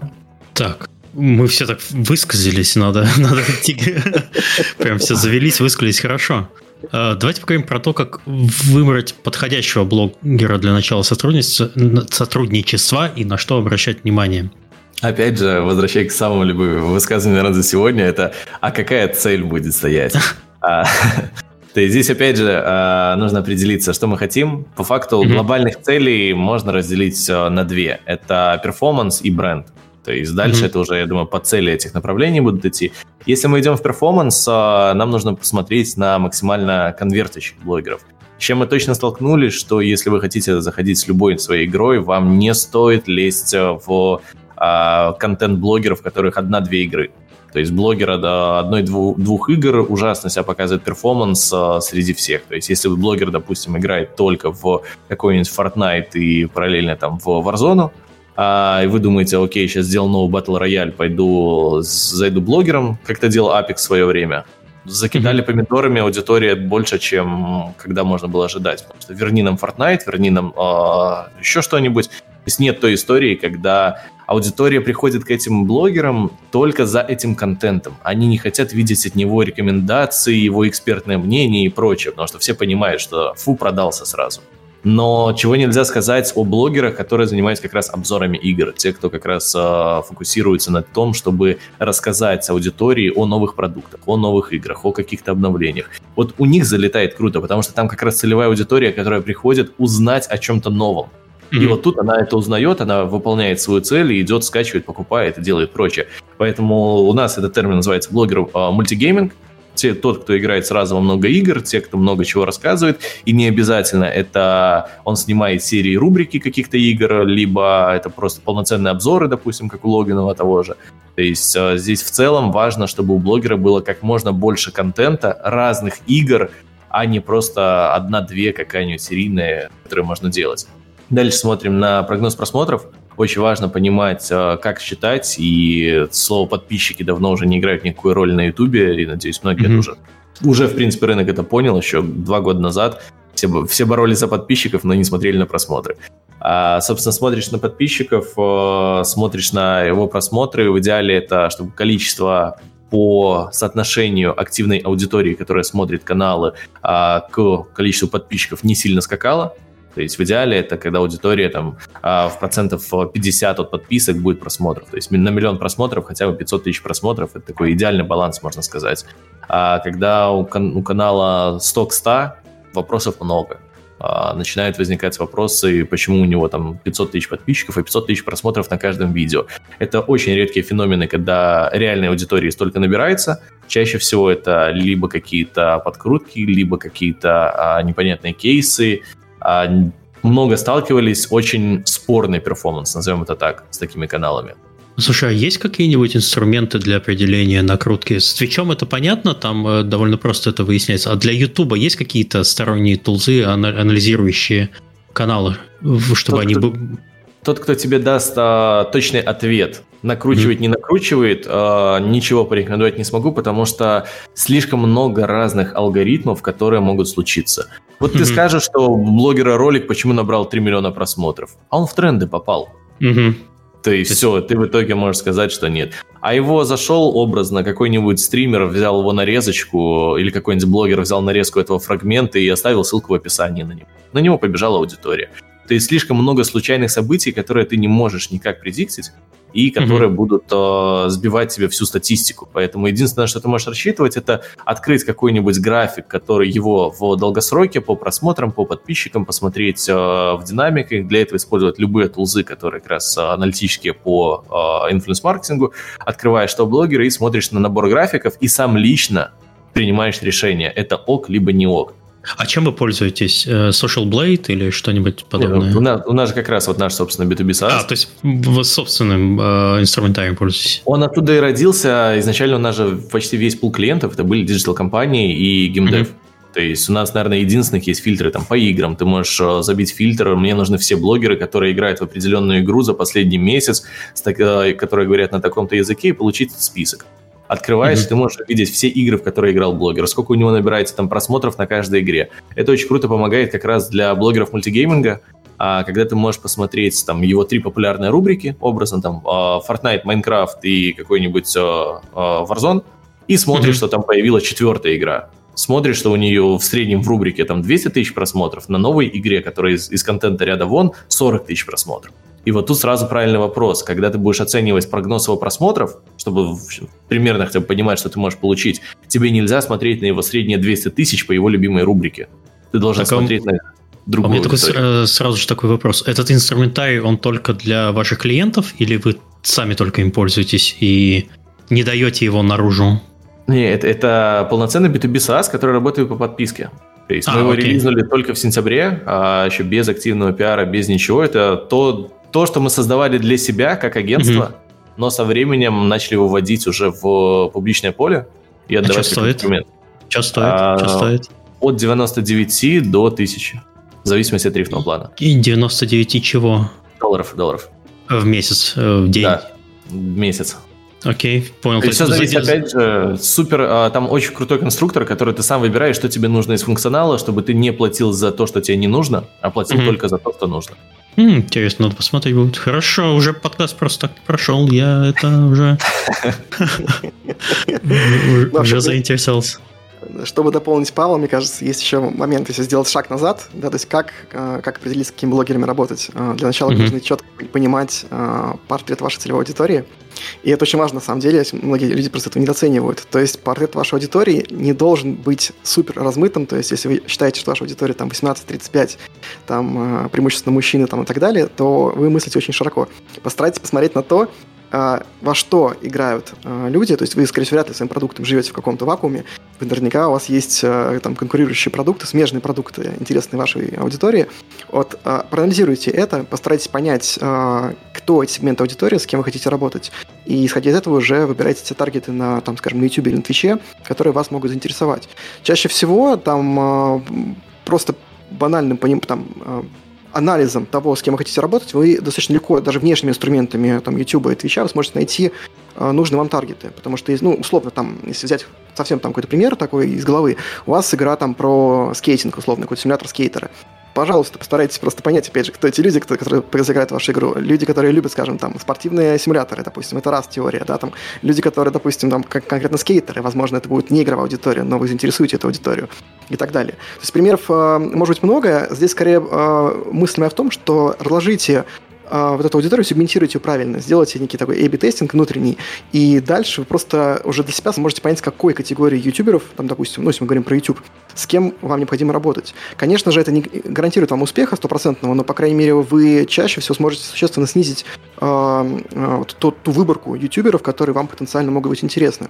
А вот к вопросу о том, как оценить эффективность компании, после того, как э, тебя прошел, э, прошла компания, договорился с блогерами, нашел нужных, э, кто за деньги, кто-то бесплатно. Как понять... Ну, наверное, тут две вещи. Во-первых, нужно, стоит понять, была ли компания успешной или нет. Это раз. И два, понять, какая часть компании была успешной, какая менее успешная. То есть договорился с 20 блогерами, какие из них были топ-перформерами, какие из них были слабее, кем, может быть, не стоило договариваться? Ну, здесь прям сразу, как говорится, э, врываясь с ноги, скажу так. Никогда не складывайте все яйца в одну корзину. Это правило, которое действует в том числе и при работе с блогерами. Не, э, проще говоря, не пытайтесь запустить вот компанию со всеми сегментами интересующих вас блогеров в одно время. У вас есть, э, скажем, там несколько гипотез, кто ваша аудитория, какой, как аудитория вас интересуется через определенные каналы э, блогеров. То есть, условно, там, спортивные блогеры, блогеры про там, э, игры, блогеры там, еще какой-то категории и так далее разделить эту компанию на определенный период и запустить в первую там, неделю компанию по этому сегменту, во вторую неделю компанию по этому сегменту и так далее. Вы... Если мы инди играем, мы не можем себе это позволить, просто нам нужно из всех стволов стрелять в момент выхода. Ну, как понять, э, не можем позволить? Вы ограничены в временных рамках? Вряд ли, сомневаюсь. Да, я, я это имею в виду, что у тебя у инди-игры очень короткий период, когда она может о себе заявить перед выходом. Потом она либо взлетела, либо... И, и тогда можно продолжать э, все делать, делать, либо она не взлетела. Э, чаще всего, если мы говорим про инди-игры, мы говорим про меньшие масштабы. То есть, да, то, что сейчас я говорил, в первую очередь, как пример, это компании, ну, это большие компании с, на большие игровые продукты, да, и здесь у вас, конечно же, э, период вашей компании не будет ограничиваться неделей. В случае, если у вас маленький продукт, все же постарайтесь разделить, чтобы у вас э, блогеры разных сегментов не пуляли там интеграции видео и так далее, в один тот же день. Тогда вы сможете понять даже на этапе среза, там, не знаю, двух-трехдневной какой-то э, аналитики, что у вас сработало лучше. И когда я говорю про аналитику, я, конечно, имею в виду не типа, прямые переходы, там, клики э, и так далее. Я скорее говорю именно про тот хвост органический, который дает вам именно э, контент и которым дает, э, собственно, блогер в виде непрямых переходов. Потому что, конечно же, здесь сейчас не, не, не открою никаких там секретов, не rocket science, что большое количество, опять же, трафика идет все-таки именно от людей, которые не ходят по кликам э, блогеров. Я думаю, сейчас тут передам микрофон Пашу, он больше расскажет. Но понятно, что немалое количество аудитории все-таки приходит в вашу игру именно потом за счет э, Word of Mouse эффекта, за счет просто банального перформанс-маркетинга. И э, вот эта работа с узнаваемостью вашей игры, соответственно, э, на разных сегментах блогерских, это то, что даст вам понимание в, на, на определенном интервале, что сработало лучше. Если вы запускаете компанию одновременно, и вы видите большой органический спайк, вы его увидите, вы не сможете никогда в жизни оценить, кто, какой, какая категория блогеров вам привела больше вот этой самой органики. Дима, а чем вы пользуетесь для анализа именно эффективности? Э, такого маркетинга. Мы пользуемся нас... бренд 24, такая тулза есть. Э, слышал про нее когда-нибудь? Да, да, да, конечно же. Но у нас есть внутренние, внутренние тулзины, с которыми мы работаем, mm-hmm. то есть собственно, собственно разработки. А, она не всегда идеально работает на европейском регионе, мы сейчас тоже с этим, с этим работаем, но в принципе mm-hmm. вот именно по э, азиатскому региону она работает очень хорошо, по трекингу, по всему. И, ну да, по части все это именно наш внутренний тул. Окей. Mm, okay. а, Паша, можешь что-нибудь посоветовать еще вот э, из э, инструментария платного, бесплатного, э, на что посмотреть? Где вы, например, берете э, какие-нибудь фичи, подсматриваете? Здесь очень важный момент. Э, у нас никогда нет доступа в подкапотную клиента, и здесь мы живем чаще всего на отчетах, которые нам предоставляют. Угу. То есть здесь э, от того, что мы... Единственное, что мы видим по факту, это просто количество ссылок, и на этом все. Дальше со всеми, с кем нужно, мы подписываем NDA, нам предоставляют полные отчеты там с откуда только не было. Самое популярное там для мобайла мы собираем их там с AppsFlyer того же, то есть все, что происходило. А где-то смотрится там какие-то свои внутренние, нам просто excel оформляют, там сколько было, сколько пришло, что случилось. То есть здесь нет такого, наверное, инструментария, который бы умел все это круто считать, и это все так или иначе а, немножко магии и много excel сводит все в единое. Mm. А, я могу рассказать небольшой кейс, который у меня был, как мне помог Brand24 э, сайт для выяснения, откуда у нас появилась э, трафик на Steam-страницу одной игры. Э, причем там был довольно, довольно заметный трафик, и он был из Франции. Понять, как это, откуда, что, как это пришло, непонятно, потому что референс, э, рефера не было. Смотришь Google аналитику, вообще непонятно, откуда это все. А, пиксель, который встроен на Steam страницу, ни, ничего не показывает. Выяснилось, э, один э, известный э, стример, инфлюенсер французский, собирался поиграть в нашу игру, написал об этом в Твиттер без ссылки. Он просто написал название игры. И люди просто заходили в Steam, набирали название игры и переходили на нашу страницу. Там спайк был э, порядка 6 тысяч э, просмотров в течение небольшого промежутка времени. То есть человек затвитил, и вот эту вот штуку нам помог э, раскопать бренд 24, который позволяет посмотреть он следит за всеми социальными сетями. Если вы туда вбиваете, например, название своей игры как keyword, и вот он все это мониторит и показывает там индексы этих блогеров. Замечательно. Э, решает некоторые проблемы, чтобы ты должен, когда ты хочешь понять, э, блин, а откуда же все-таки это пошло? В одиночных случаях, да, это будет неплохо, mm-hmm. но когда ты работаешь с, инфлю- с инфлюенсерами, это десятки, да, порой сотни блогеров э, в месяц, и вот там понять уже, где что именно, а, создает самая большая проблема. А, во-первых, ты не увидишь этого спайка, если у тебя игра постоянно там как-то mm. то залетает, то вылетает. То есть, когда у тебя нету плато, скажем так, mm-hmm. ты этого спайка даже не увидишь, ты не поймешь, был он там, либо нет. И чтобы это отследить, ты должен дать либо настолько большой спайк, то есть настолько много влить, а, чтобы его создать, а, либо брать какой-то гео. К примеру, у нас там самый популярный кейс по отслеживанию органики, как мы это делаем внутри. А, мы всем брендам предлагаем провести тестовый запуск в гео, в которых у них плато для mm-hmm. того, чтобы mm-hmm. они поняли примерные конверсии, что у них получается, сколько людей перешло по ссылке, сколько людей перешло в органику, сколько, как это повлияло на другие каналы. И когда у тебя в гео всего там образно маркетингового бюджета на 50-100 тысяч в месяц, то influence кампания там в 30-40 э, даст влияние практически на все каналы. То есть понятно, что есть э, несколько типов влияния инфлюенса, есть э, долгосрочный, есть краткосрочный краткосрочном у тебя быстро под, э, подпрыгнет spike органики, ты увидишь какие-то изменения, увидишь какую-то обсуждаемость, на этом все. Но в long-term е, опять же, сила шума, насколько она растет, насколько растет бренды, брендовые упоминания, а насколько это влияет на удешевление других каналов трафика, что очень важно.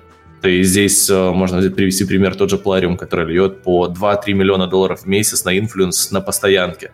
То есть у них главный секрет это то, что они умеют считать его а, совсем не по перформансу. То есть у них ожидание ROI ниже 50 с каждого блогера, на который они ждут. Они закладывают туда уже понимание всех остальных э, подходов, которые необходимы.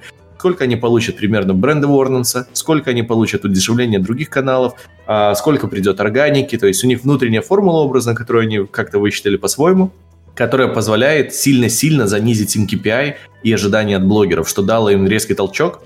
И в тот момент, когда а, все думают то, что influence, блин, как считать, они просто скупают все, что движется. То есть они бы тратили 4 и 5, но им не могут столько дать, потому что блогеры, когда слышат, э, видят в письме уже Raid Shadow Legends, э, там ты можешь словить такой ответ, что...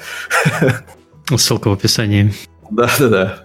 Поэтому это тот кейс, когда а, нельзя как-то посчитать на большой компании. Здесь ты должен смотреть это комплексно и рассчитывать не только на ссылку. То есть самая главная ошибка, которую мы переучивали, наверное, всех практически, кто к нам приходил. Ребят, есть органика. И тут сам, как, какая органика? Есть же ссылка, вот этого достаточно, мы так работаем в других каналах. Ну, круто, когда ты пускаешь таргет в Фейсбуке, молодец, посчитай, забери по ссылке, круто. Но когда живой кейс, э, где далеко ходить не нужно, ты сидишь, смотришь с компа видео какого-нибудь блогера и увидел крутой контент, а когда тебе нужно, увидел рекламу игры, увидел ее название, все, ты же не будешь открывать с телефона на Ютубе э, этот ролик и кликать по ссылке. Ты открываешь, пока сидишь, нажмешь на паузу максимум, что э, чаще всего не нажмешь. Откроешь App Store, скачаешь апку и все, и прощай. И по факту это органика. Я тебе, я тебе могу рассказать про нашу проблему с рекламой в подкасте. У нас то же самое. У нас 80% аудитории слушает э, не на Ютубе, не, не где-нибудь, а с мобильного телефона через iTunes. И ну. э, если, то есть передать туда реферальную ссылку, ну, практически невозможно. Вообще невозможно. Поэтому это в основном у нас реклама, она такая брендовая для, э, для бренда. Ну, здесь, да, Павел верно очень понял тему, что для многих действительно клиентов это бывает неочевидно. Это, кстати, мне кажется, первое, чему должен учиться маркетолог, э, там, работающий с э, игровым продуктом, с блогерами, что не пытайтесь все мерить только конверсиями. Тем более, когда вы сидите на стороне клиента, у вас есть внутренняя аналитика, более, более подробный хвостик, вы весь путь вашего пользователя, а, просто проанализируйте вообще, в принципе, а, и вы понимаете, какие компании вы запускали, проанализируйте весь путь. Тут еще есть такой момент, на самом деле, что часто бывает со многими блогерами а, история, ты запускаешь компанию, и она даже про, там, просто по базовым показателям, по, по метрикам там CPC, да, она получается очень эффективной. У вас большое количество там кликов, переходов, большое количество инсталлов, и дальше ты смотришь этот хвост, анализируешь его, и ты видишь, что с определенного блогера у тебя большое количество идет анинстолов. То есть люди просто тупо пробуют игру и уходят удаляют ее. И вот такие моменты тоже важны, это тоже вопрос об эффективности, потому что здесь э, для там, любого маркетолога должно быть такой тут же такой алярм-алярм, что было сделано неправильно, то есть, возможно, где-то был какой-то overpromise. Есть некоторые блогеры, которые говорят просто из серии, ребят, поддержите меня, там, очень надо, прям вот мамой прошу, там, заклинаю скачать эту игру. И это тоже бывает, просто ведет к тому, что хорошо, и подписчики лояльной аудитории бежит, качает игру, пробуют, не их удаляет. То есть э, э, общая мораль в чем? Что-то вы сделали не так в рамках своей компании. И если вы видите где-то этот колоссальный bounce rate, да, то есть большое количество инсталлов э, ушедших людей, значит, Возможно, в вашей компании изначально было что-то неправильно, это тоже должен для, для вас быть определенным инструментом метрики, потому что вот почему-то часто э, об этом забывают и ограничиваются только базовыми там, показателями, там, CPC, CPA, да, но при этом не смотрят дальнейший путь вообще юзера, и в том числе, что, возможно, что с вашей игрой что-то не так, это тоже один из э, таких маркеров для вас. Угу. Окей. Хорошо, у нас сейчас есть следующий вопрос. Какие гарантии можно получить при работе с блогерами, и возможно ли это вообще? Сказал Миша засмеялся, да. А, извини, извини. Это правда смешной вопрос. Но надо же его обсудить. То есть обычно у людей э, спрашивают, вот я куплю рекламу у этого человека, а ты мне там дашь то, что я хочу или нет? Есть какие-то гарантии? И что делать, если э, ничего не работает, и расстраивается или нет, или как-то заранее готовиться мне всегда казалось, к провалу? Да, мне казалось, что рынок это уже переварил, но, наверное, еще такое осталось, что где-то там приходят клиенты, требуют определенное количество там э, установок от mm-hmm. блогера, не знаю, или там какой-то там. Э, на самом деле, я скажу так, гарантий, наверное, все-таки чаще нет, бывают свои исключения, разумеется, но чаще гарантии блогеры не дают. Потому что когда вы как заказчик приходите к блогеру, вы должны э, понимать, что вы приходите к определенной, к определенной аудитории, и если вас интересует его аудитория, не стесняйтесь на этапе э, переговоров с ним запросить э, инсайты по, там, ну, скажем, там, по YouTube или по Twitch, на, по той платформе, с которой он работает. И вы должны понимать там на базе вот этой аудитории, э, с кем, в принципе, вы работаете. Плюс, как, опять же, как маркетолог, да, там, э, проанализируйте те рекламные интеграции, которые у него уже были, проанализируйте там количество просмотров и прочего, чтобы иметь понимание о блогере, И вам это нужно для того, чтобы потом с блогера ничего не требовать. Потому что если вы приходите с, э, потом к блогеру с какой-то интеграцией, и у вас очень жесткое там ТЗ, не дай бог, э, и вы видите, что у вас там блогер показал вам маленькое количество просмотров, а переходов там вообще копейки, то э, просить там что-то требовать от блогера будет не очень правильно. Конечно же, там, в, э, ну, в моем опыте есть очень много кейсов, и были кейсы, где э, в том числе там ютуберы коммитились и на CPM, и, э, ну, то есть какое-то определенное количество просмотров выдавали, соответственно, и были даже случаи, когда блогеры говорили, окей, мое видео собрало меньше просмотров, чем обычно, я даю там определенный хвост, соответственно, э, добавляю там интеграцию в следующее видео и так далее. Но в целом, все-таки, как мне кажется, опять же, со стороны именно инхауса, я знаю, что здесь э, Паша наверняка даст мнение уже более развернутых человек от агентства, из человека, работающего с гораздо большим пулом блогеров. Но, исходя из моей экспертизы, все-таки нужно к блогеру приходить уже по-своему, скажем так, подготовленным, с пониманием его аудитории, с пониманием того, что он может тебе дать. Здесь правильно наверное, заметил, то, что рынок вроде бы себя изжил уже тем, что требовать гарантии от блогеров, но на самом деле нет. Э, очень часто приходят, э, особенно те, кто еще немного работал с блогерами. Блин, мы тут слышали, что у этих компаний круто все растет, мы тоже хотим работать с блогерами, давайте и с нами. Окей, ты с ними договариваешься, даешь им бриф, и в этом брифе прописано KPI, а, минимум там инсталл за 1 доллар. Органику не учитываем, ничего не учитываем, закупаем на тир-1. Ну, спасибо, ребят. Вот вам, пожалуйста, идите в Facebook, дальше закупайте, тестируйте, что вы сможете. А, нельзя спрогнозировать ничего в работе с блогерами. Нельзя, точнее не так, нельзя закоммитить и подписать ничего при работе с блогерами. Все, что можно сделать, это просто сделать несколько прогнозов, как это, к примеру, делаем мы. А, плохой сценарий, средний и хороший три сценария, при котором ты можешь хоть как-то что-то прогнозировать. И если в твоих прогнозах твои ожидания уже достаточно даже, что они бы, ты удовлетворишься, если будет все плохо, вот тогда это твой успех компании. Потому что все иное у тебя ты просто будешь сидеть и ждать чего-то. Мы пишем с блогерами там куча контрактов, э, в которых прописаны а, ряд каких-то требований. Мы запрещаем удалять там видео минимум там 30 дней, и ни в коем случае там э, это с минимум требуем переделать. Но сколько а этих удаляют? ситуаций было? Удаляют а, прямо? А, ну, если это реклама, допустим, 1xbeta, то многие хотят стереть это из памяти, скажем так. А, ну, хорошо, я понял. А, из памяти канала. То есть есть удаления какие-то, есть всего э, несколько уважительных причин. По факту это все, что связано с непредвиденными силами. Это когда тебя YouTube за что-нибудь забанил, когда ты страйк получил, когда тебе монетку поставили, отключили там ролик, контент и еще что-нибудь. Это единственная уважительная причина, при котором э, и рекламодатели мы э, говорим то, что ну так получилось. То есть на это нельзя влиять, пострадали все в данном случае, и блогер, и бренд, то есть далеко не сделать. Если это вообще не по, не по вине нашей, а мы будем всегда стараться добиться повторного ролика. Если это, допустим, за вот, ну, буквально вчерашний кейс, это у блогера вылетел клейм, а была реклама довольно дорогая, а у блогера контент с обозреванием фильмов. И ему mm-hmm. владелец фильма просто кинул клейм на использование фрагмента. Все, ролик вылетел, реклама пропала. Договариваемся на повторную публикацию, в следующем ролике блогер оставляет нас бесплатно.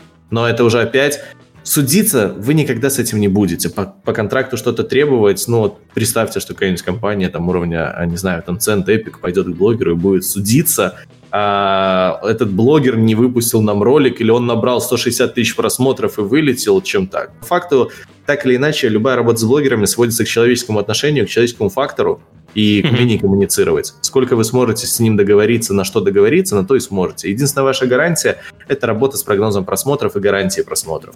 Есть полублогеров, которые прям кричат с, стен, с пены у рта, что мы наберем 200 тысяч просмотров. Вот на это можно коммититься, тогда вы просто договариваетесь, половину денег перевожу сейчас, половину потом. Единственный а, способ, есть, ага, когда вы закоммитите. То, то есть в целом, э, я так понимаю, никто не, не ходит по судам просто потому, что и блогер, и компания работают в публичном пространстве, поэтому там особо особо не стоит разводить. Я думаю, речь идет о том, что если у тебя блогер пообещал 200, а добился 180, никто в суд не пойдет за оставшиеся 20. Но, с другой стороны, если блогер пообещал сделать видео и не сделал, то в суд, конечно, пойдут. Не пойдут все равно. Все равно не ходят, если только тебе не кинули полностью. Вот я говорю, обещал видео сделать и не сделал, это, это, ки- чаще, это, всего это называется кинули. Э, чаще да. всего списывают как бренд дэмэдж и забывают. То это правда, никто наш... не будет, да. да. В нашем случае мы просто чаще всего списываем это в свой карман, а, как свой минус, и дальше ничего не поделать. В какие-то моменты, когда мы видим, что что-то прям явно случилось, мы всегда стараемся не платить предоплату и никого к этому не призываем. Не, если есть возможность не слать блогеру деньги вперед, никогда не шлите деньги вперед. Mm. Только в крайних случаях э, лучше всегда по факту, либо как минимум по ролику в закрытом доступе. Очень мало блогеров на рынке, которые требуют деньги до начала а, работы практически со всеми можно договориться на а, прислание ролика в закрытом доступе. Этого уже будет более-менее достаточно для того, чтобы хоть как-то это гарантировать. Кто-то всегда будет э, просить какую-то предоплату, чаще всего это достаточно 50% предоплаты, мало кто будет э, бороться за 100. А, никто вам ничего не закоммитит, и, как показывает практика, я не знаю ни одного кейса, то есть у нас в среднем в год может уходить порядка 100-200 тысяч долларов на китков. То есть это то, что мы вот потратили, перекрыв косты клиентов. Потому что мы поверили блогеру, отправили ему предоплату, а блогер пропал, не сделал вовремя еще там что-нибудь. Ну, и мне кажется, еще вопрос коммуникации, то, о чем сказал ты, Паш, чуть хотел бы развить. То есть, когда даже мы там отметаем истории с кидаловым, они, правда, бывают очень редко, когда блогер что-то вообще не сделал, взяв деньги. Э, по крайней мере, на моей практике такого, такого практически не было. Э, но а если вы готовите компанию с э, блогерами, скажем, интеграцию, то будьте уверены, что вы проговорили с блогером э, там, тайминги выхода ролика, вы проговорили скрипт, вы договорились, что там вам покажут видео до его выхода и так далее. Часто бывают проблемы именно в мискоммуникации, то есть просто что-то выходит на канале, клиент недоволен, потому что рассказали про продукт не так, не знаю, выпустили не в то время и так далее. Вот именно вот эти базовые там, вещи в коммуникации, да, они бывают зачастую пагубными именно для отношений с блогерами, и они ведут к дальнейшим каким-то там претензиям и непониманиям. Хорошо. Как выходить на новые, э, на новые страны, на новую географию через блогеров? Есть какие-то советы? Опять же, от чего мы развиваемся? Что мы имеем в начале? У нас уже сидит команда, которая научилась работать с каким-то локальным гео, либо у нас есть какое-то одно агентство, которое а, помогает а, там, в каком-то локальном гео. Давай я конкретно кейс, например, подкину, чтобы э, было понятнее. Вот у нас, допустим, есть игра, которая поддерживает русский и английский язык. Мы сделали поддержку немецкого языка вполне себе логично более сфокусироваться на э, территории Германии. Э, что нужно сделать для того, чтобы эффективно э, этот релиз нового языка поддержать? Вначале запомнить одну э, очень важную истину, которая тяжело дается многим, кто хочет работать с YouTube. YouTube нельзя таргетировать на страну. Единственный способ таргет, э, таргета у блогеров – это только язык. Ну, это есть, есть самый случай. Я думаю, что Миша хочет исключить там Австрию и Швейцарию из аудитории. Ну, то есть просто часто приходят бренды, которые а, да, именно одно гео нам нужно поднять, и мы не хотим другое. Угу. YouTube никогда, да вообще практически ни одна платформа, сейчас социальная, нельзя ее затаргетить э, строго под, один, э, под одну страну. Только язык. Если хотите что-то локальное, чтобы что-то тестировать или еще что-нибудь, тогда ищите страну, которая, тот язык, который держится в одной стране. Вот это единственный способ. Если нужно масштабировать, опять же, а, если у нас в дано команда инфлюенсер-маркетинга, которая уже работала в одном гео, то по факту просто переписать договора под э, местный лад, чтобы простым лайфхаком является написать а куча блогеров э, наткнуться на несколько локальных агентств, э, которые будут их вести, и запросить их контракты. Самый простой способ получать э, готовые контракты – это запрашивать какие-то экземплы, тебе присылают этот контракт на подписание, ты достаешь самые лучшие практики с каждого из контрактов под локалку и получаешь свой единый. С этим единым контрактом дальше тебе нужно понять, как ты им будешь платить. Есть ли какое-то отличие в этом гео? У нас, к примеру, mm-hmm. очень много гео в Азии. И для нас, э, по факту, выход на каждое новое гео – это в неком роде новый челлендж. А как мы туда заплатим? То есть ты куда бы ты ни вышел, э, далеко не везде принимает только банк. С Европой, с Тир-1 странами все намного проще. Почти всем отправил на э, банк, почти всем отправил, э, кому-то может отправить там револют, кому-то можешь отправить там, на банковскую карту где-то, кому-то еще что-то. То есть там типичный набор банк, PayPal, карта или какой-нибудь необанк популярный. Mm-hmm. Это из простого.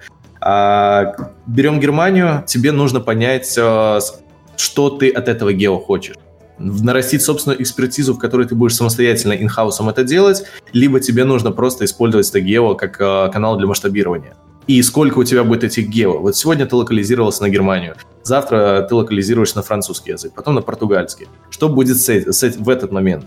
а, ты будешь дальше это развивать in-house, либо тебе нужно найти команду, которая будет заниматься, то есть какое-нибудь агентство, либо ряд агентств, э, которые будут делать э, все и сразу. То есть в идеале тебе нужно определяться в этот момент масштабирования, по какому пути ты пойдешь. Если это путь инхауса, тогда начинай набирать локальных менеджеров. То есть того, кто смело говорит на немецком языке, тот, кто будет выстраивать коммуникацию, а тот, кто соберет себе пул каких-то агентств, подрядчиков, так или иначе, любой инхаус все равно сведется к работе с локальными агентствами. А, потому что есть, э, чем круче гео, назовем это так, тем больше там э, агентств, которые поджимают под себя блогера в роли продюсеров, э, можно сказать так. И они имеют полные эксклюзивы, и по-другому ты с ним не поработаешь находишь этих людей, те, кто будет коммуницировать, договариваешься по всем этим фрагментам, и люди начинают как-то заводить это все in-house по тем же практикам, просто в идеале, чтобы этот человек был локальный и понимал какую-то специфику. То есть здесь, к примеру, наш, наши кейсы, там, опять же, лайфхак по азиатским гео, а в них практически невозможно самостоятельно что-то делать. То есть у нас а, десятки а, азиатов сидит, которая занимается просто тем, что бро-бро по-своему как-то договариваются и делают то, что мы никогда не могли сделать. Очень яро это показал Таиланд. А, мы пытались десятки раз туда выйти для кучи клиентов, э, просто ни в какую. Нам просто не отвечали на письма, нас посылали, никто ничего не хотел. Мы запускали там бюджет, дай бог, в 30 тысяч долларов в месяц, и больше просто не могли. А нужно было очень сильно. Пока мы не нашли несколько менеджеров, локальных, которые такие местные mm-hmm. предприниматели, не договорились с ними, чтобы они находили нам все по своим связям, все это выбивали, по своим, мы дали им э, свой инструментарий, получили сразу на сотни тысяч буквально через месяц-два инвентарь «выбирай, не хочу». То есть и так куча разных гео, куча разных всего. А в идеале иметь того, кто уже с этим работал гео, кто имеет какую-то связь, э, кто знает, кому постучаться, кому дописаться и примерную картину рынка. А если у тебя много гео, то сразу проще либо делаешь отдельный офис для команды, в котором действительно будет много людей, а, либо собираешь а, просто ряд агентств, которые будут что-то делать. Для начала самое простое, чтобы упростить коммуникацию, это если твое агентство локальное, с которым ты работал, там, допустим, по СНГ, умеет работать на зарубеж и имеет с этим кейсы какие-то. Просто просишь его, чтобы оно помогло тебе развиваться и на других гео. Если какой-то гео у них не получается, добираешь локальное агентство либо определяешь модель, когда каждое агентство, чтобы не конфликтовать, делаешь их пул, вы занимаетесь Германией, вы занимаетесь Португалией, вы занимаетесь за СНГ, собрал пул агентств, э, у тебя диверсификация того, что не все яйца в одной корзине, и ты начинаешь как-то выстраивать это, всю эту модель. Как Дима, у тебя, Дима, у тебя есть что добавить со своего ну, я, опыта? Э, совершенно точно согласен с Павлом, собственно, то, с чего мы начинали, что вы, когда вы выходите на рынки, для вас агентство э, – это далеко не самый плохой способ правильно зайти на этот рынок в плане блогерских интеграций. И здесь, э, просто добавляя к тому, что сказал Павел, есть еще несколько вариантов. Первое, агентство накапливает, аккумулирует некоторые данные, то есть те данные, которые получите со статистики там, YouTube-каналов, глядя там на извне, э, не всегда будет соответствовать тому, что, э, чем располагает агентство. Вы можете понимать, там, не знаю, эффективность определенных интеграций на базе предыдущих кейсов или, наоборот, неэффективность. Вы дальше сможете понять, насколько работать с блогером с точки зрения именно правильно, правильной подачи вашего контента, насколько комфортно или нет. И зачастую такие данные, если у вас нет инсайдеров на этом рынке, если у вас нет людей с, именно с пониманием этого рынка, с, там, говорящих на этом языке, то вы просто так их не получите. поэтому э, даже говоря там, о той комиссии 20%, с которой мы начинали, да, когда обсуждали эту тему, и о которой говорил Паша, даже если вы приходите к агентству понимаете, что вы доплачиваете этим людям, все-таки э, посчитайте для себя, сколько будет стоить вам ошибка, если вы соберете неправильный таргет и запустите компанию, которая для вас будет провальной, просто потому что вы не знаете очень многого об этом рынке. И в том числе, конечно, не последнюю роль в этом играет э, действительно э, связи, потому что хорошее агентство, э, по крайней мере, вот в Европе, э, ну, я думаю, что в России точно, точно так же работает, Э, хорошее агентство имеет определенный большой хвост лояльности, и они всегда могут э, договориться о определенной хорошей цене в случае, если вы, как клиент, как заказчик, можете агентство тоже заинтересовать этим предложением. И э, это в том числе касается, если вы, там, опять же, отталкиваясь от цели, если вы работаете с блогером, планируете работать на долгосрочной основе, то, конечно же, не зная этого блогера, агентство позволит вам договориться гораздо лучше и эффективнее, чем если вы сами будете стучаться там где-то по разным каналам, тем более, если вы сами там будете пытаться договориться о чем-то, там, заключить договора и так далее. А, с вами, как с новым человеком, тем более не из этой страны, это будет работать не, во-первых, не, не так эффективно, во-вторых, в плане вложения для вас, в плане бюджетов, скорее всего, это обойдется даже дороже, чем если бы шли через агентство. И у нас последний вопрос остался. Какие сейчас тренды э, для продвижения часть блогеров, куда вообще движется э, эта часть маркетинга? Я бы сказал, все чаще и чаще мы получаем запросы на выкуп креативов, на выкуп контента для использования в собственных целях. В каких именно целях, там уже не очень понятно. Mm-hmm. Каждый это оставляет при себе, скажем так, бренд. Но что мы часто видим, да, я думаю, все это видели, а насколько часто мы сейчас видим блогерские креативы в рекламе, когда какой-то блогер играет в какую-то игру, показывает это. То есть стандартная модель использования селебрити для привлечения этой аудитории, для создания а, какой-то лояльности к этому рекламному объявлению и прочее. А, раз тенденция. Второе — это наконец-то, наконец-то подсчет органики, умение работать с, бр- с брендом и изменение а, в понимании, что блогеры — это не только перформанс-канал, это еще и большой брендовый канал, который, если вы не подружите, вряд ли ваша математика когда-нибудь сойдется. Если вы будете бежать только за перформансом, а, вряд ли вы когда-то вырастете в инфлюенсе до хотя бы бюджета в 100 тысяч в месяц. Маловероятно. Если вы можете позволить. А я хотел первый, первый твой кейс немножко поддержать. Вот могу сказать, что нам часто требуется э, э, стример поиграл в игру, и нам нужен этот контент для того, чтобы потом его крутить на Steam странице, например. Э, в качестве э, записанной трансляции. И это очень хорошо работает. Приходите к нам, будем делать много. Хорошо, продолжай, продолжай, да. Да, да, продолжай, Паша, извини.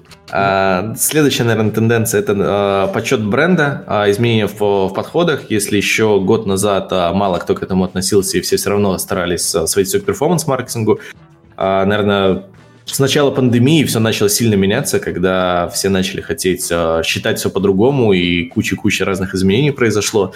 А подсчет органики, изменение целей, оценка эффективности, влияние на другие каналы.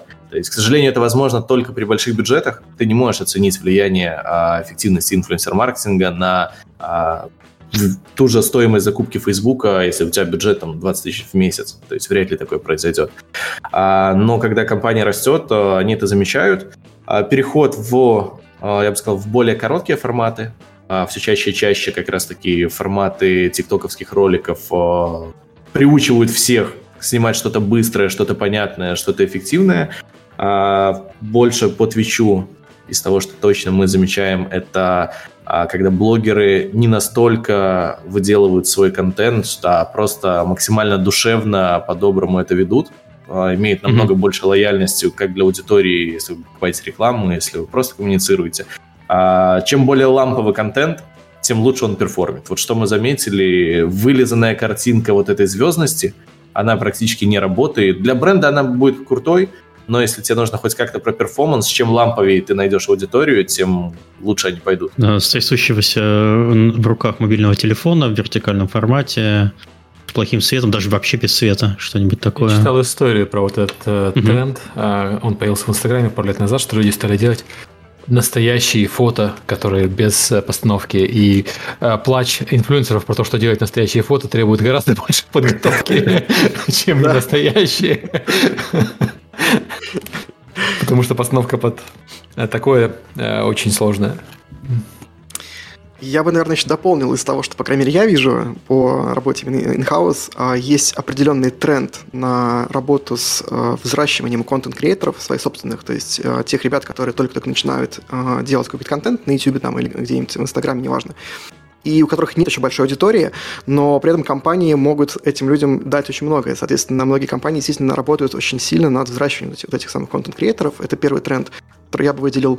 И второй – это бренд-амбассадорство. То есть сейчас многие компании работают именно на долгосрочной основе с э, определенными там инфлюенсерами, именно по части такого прям long-term контента, и не только там у себя на канале, но еще и также там продуцирование какого-то uh, social media контента дополнительного, фидбэк девелоперам, uh, ну и так далее, тому подобное. Очень много чего есть, особенно в случае, когда ком- компания сама может дать очень многое таким блогером. А, наверное, пример вот яркий, который я привел бы, это как мы работали в Blizzard с Battle.net лаунчером, и мы большое количество блогеров фичерили именно в лаунчере, то есть а, блогеры с какого-то момента сами, к нам стали, э, стали к нам сами приходить именно с предложением «давайте вы нас добавите в лаунчер, я хочу, там, не знаю, я не играл до этого в Hearthstone, готов, ну, у меня есть определенная аудитория, готов сейчас, соответственно, играть, стримить и так далее». Все это, конечно, обсуждалось, мы там э, согласовывали какие-то условия там, но это все условия были не коммерческие, опять же, не пейдовые, то есть мы скорее обсуждали там какие-то do и do not, да, и опять же там проверяли блогера на, по части его контента, как он работает с аудиторией, И э, мы очень активно именно взращивали по э, таких бренд-адвокатов. Э, при этом, опять же, все это было на не денежной основе. Я специально это подчеркиваю, потому что зачастую многие компании недооценивают свое влияние. Многие компании могут дать блогерам тоже очень много взамен по бартеру просто используя, там, не знаю, свои каналы в соцсетях, свое какое-то там влияние, свои особенности в пиаре и так далее. И э, этот тренд, он тоже есть. Он прям прослеживается. Я вижу, что сейчас даже есть ситуация, когда приходишь к некоторым блогерам, говоришь, ребят, давайте работать, а тебе говорят, слушайте, ну я бы с радостью, но вообще у меня тут есть э, long-term партнерка с э, вашими конкурентами, я, к сожалению, не могу.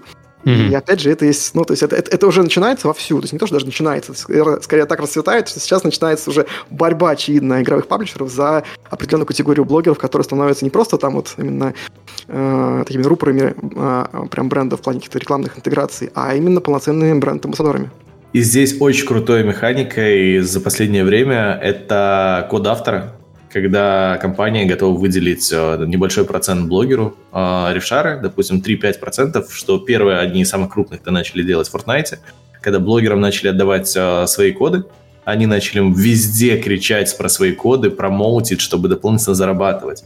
Если, допустим, в Fortnite куча блогеров на этом еще и заработала, то, если взять, к примеру, тот же Activision, они дали очень мало кодов дали под Warzone, под Vanguard, там порядка, наверное, 30 кодов всего на рынке. И вот это избранное число, когда блогеры везде являются как раз-таки амбассадорами, кричат «вводи код автора» при покупках в магазине, и прям они заинтересованы в этом, потому что дополнительно с этого тоже зарабатывают деньги. То есть здесь очень важно понять, а, если вы хотите сохранить амбассадора, чтобы он долго играл, дайте ему немножко мотивации еще дольше играть и хотеть играть в вашу игру.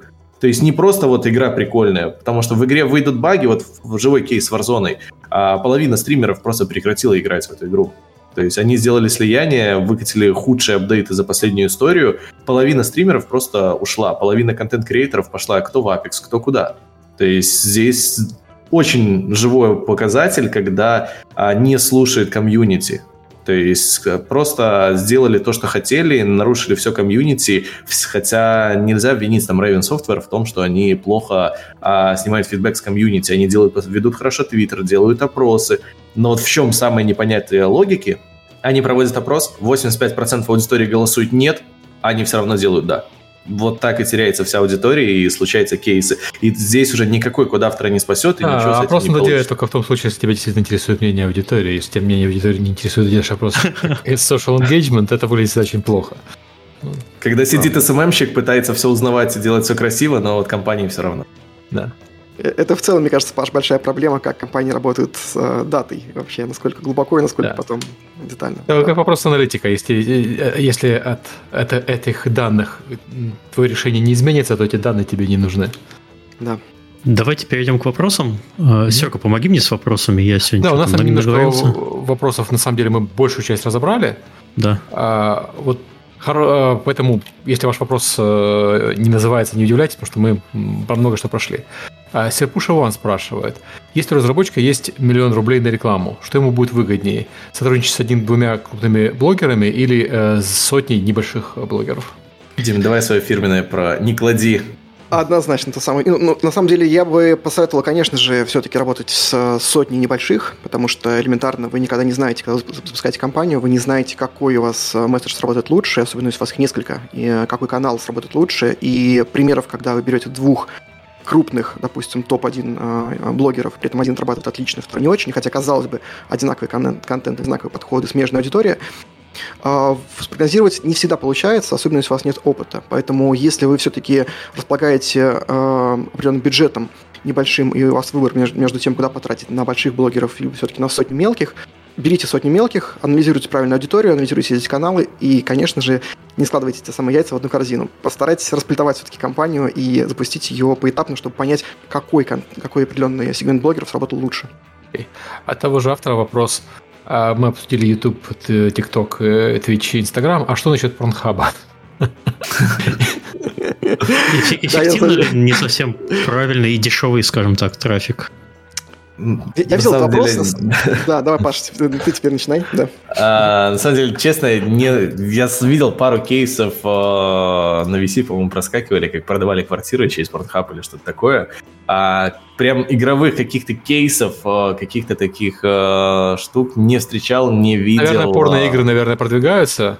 Именно порно-игры. Но классические а вот я тоже не видел. Смеш... Смешное, что нет порноиграх мы сталкивались, у нас были запросы на порноигры, мы вам говорим, а что вы просто не пойдете, не закупите там в сетках, которые на дал сайтах крутятся.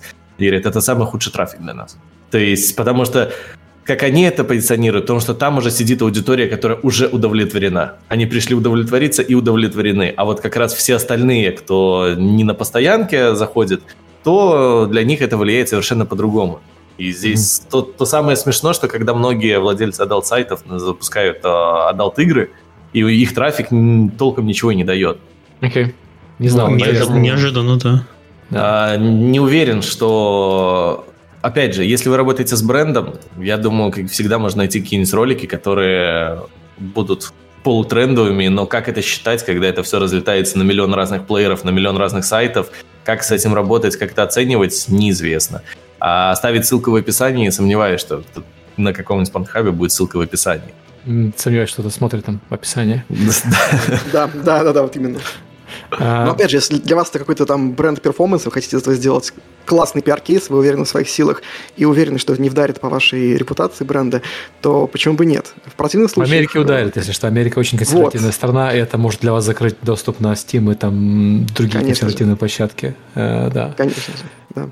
А, он еще спрашивает, а, а как, какая часть бюджета идет на работу с блогерами, какая часть на все остальное на overhead, когда агентство работает? То есть, если, условно говоря, агентство получает 100 э, долларов, сколько из них идет блогеру, сколько из них идет на overhead, сколько из них идет на прочие активности? Я не знаю, вы можете а... разрешать эти цифры или нет, но вот такой вопрос. Ну, здесь все зависит, опять же, от агентства. Вам вряд ли когда-то окажут качественную услугу, если будут брать комиссию меньше 20%. А у нас, например, там единственный способ понижать комиссию – это наращивать бюджеты. То есть нельзя прийти к нам с бюджетом там, в 20 тысяч и попросить э, понизить комиссию до минимума. То есть, когда вы наращиваете объемы, нам не нужно сильно тратить ресурсы. Нам очень ресурсоемко и дорого обходится а, начинать с новым клиентом, запуск, притирки, а, продумывание всех креативов, сценариев. Когда это все по накатанной работает, тогда ты можешь делать немножко скидки за счет объемов. Но у нас себестоимость просто вот э, для общего понимания, в районе 14% от бюджета – это наша себестоимость, которую мы тратим на собственные э, ресурсы. То есть это команда, это бухгалтера, это финансы, это все, что связано с этой составляющей. А средняя комиссия по рынку в размере 30% а, варьируется, опять же, от объемов, от крутости агентства и прочего. Если вам кто-то будет предлагать комиссию в 10-15, это либо какой-то локальный менеджер, у которого просто есть 5-10 друзей, либо это кто-то, какой-то скамер, потому что хорошая услуга дешево стоить не может, скажем так. Okay, uh, Максиман спрашивает много вопросов, мы на большую часть из них ответили. Эффективно ли давать ключи, чтобы их разыгрывали среди зрителей? Это Если часто есть источник скама, я знаю, то есть есть э, скамеры, которые притворяются блогерами, но на самом деле, если блогеру дать именно ключи. А, часто рассылали, очень низкую эффективность ловили. Если вы даете ему ключ не в первом сообщении, а в коммуникации, добиться можно многого. А когда вы именно сначала с ним поговорили, рассказали об игре и дали ключик, перформанс будет в десятки раз лучше, чем он просто очередное еще одно письмо откроет.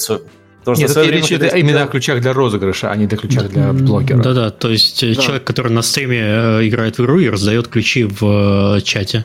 Дропы чуть супер популярная тема, многие любят эти дропы, но опять же вопрос вовлеченности этого блогера. Если блогер вовлекает аудиторию, показывает, насколько это круто, насколько это интересно, а, тогда да. А когда это просто тебе дали ключики, ты зашел на 10 минут, поиграл в эту игру и рассказал, ну окей, люди просто плюс одну игру в Steam добавят к своей коллекции и повезет, если откроют.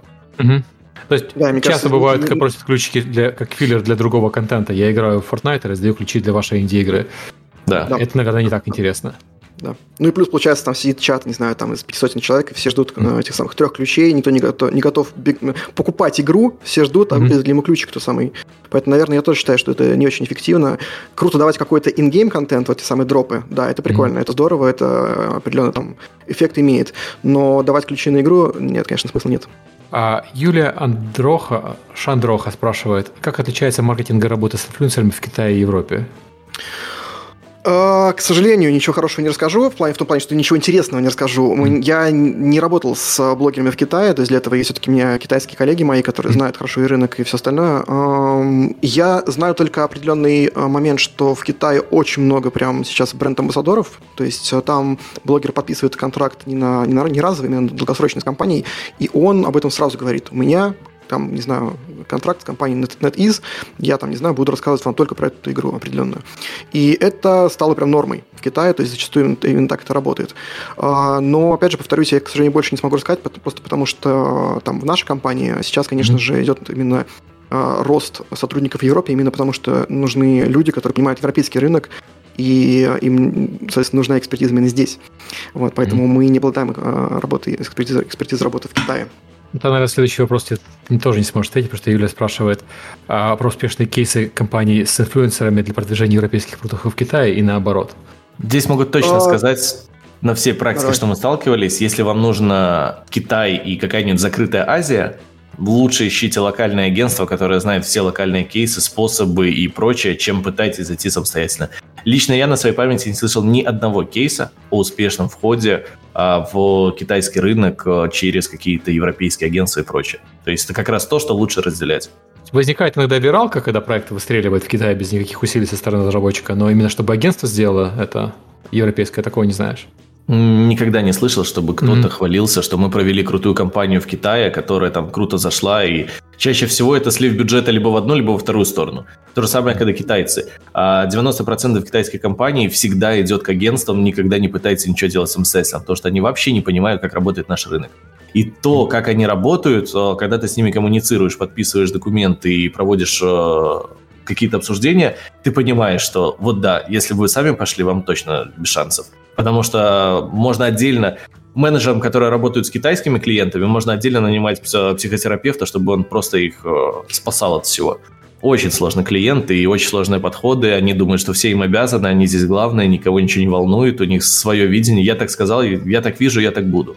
То есть очень непростой кейс для решения, и а, много проблем сталкивается при работе с такими. Поэтому рекомендовали бы всем отдавать это все на аутсорс и никогда даже не думать. Окей. Okay.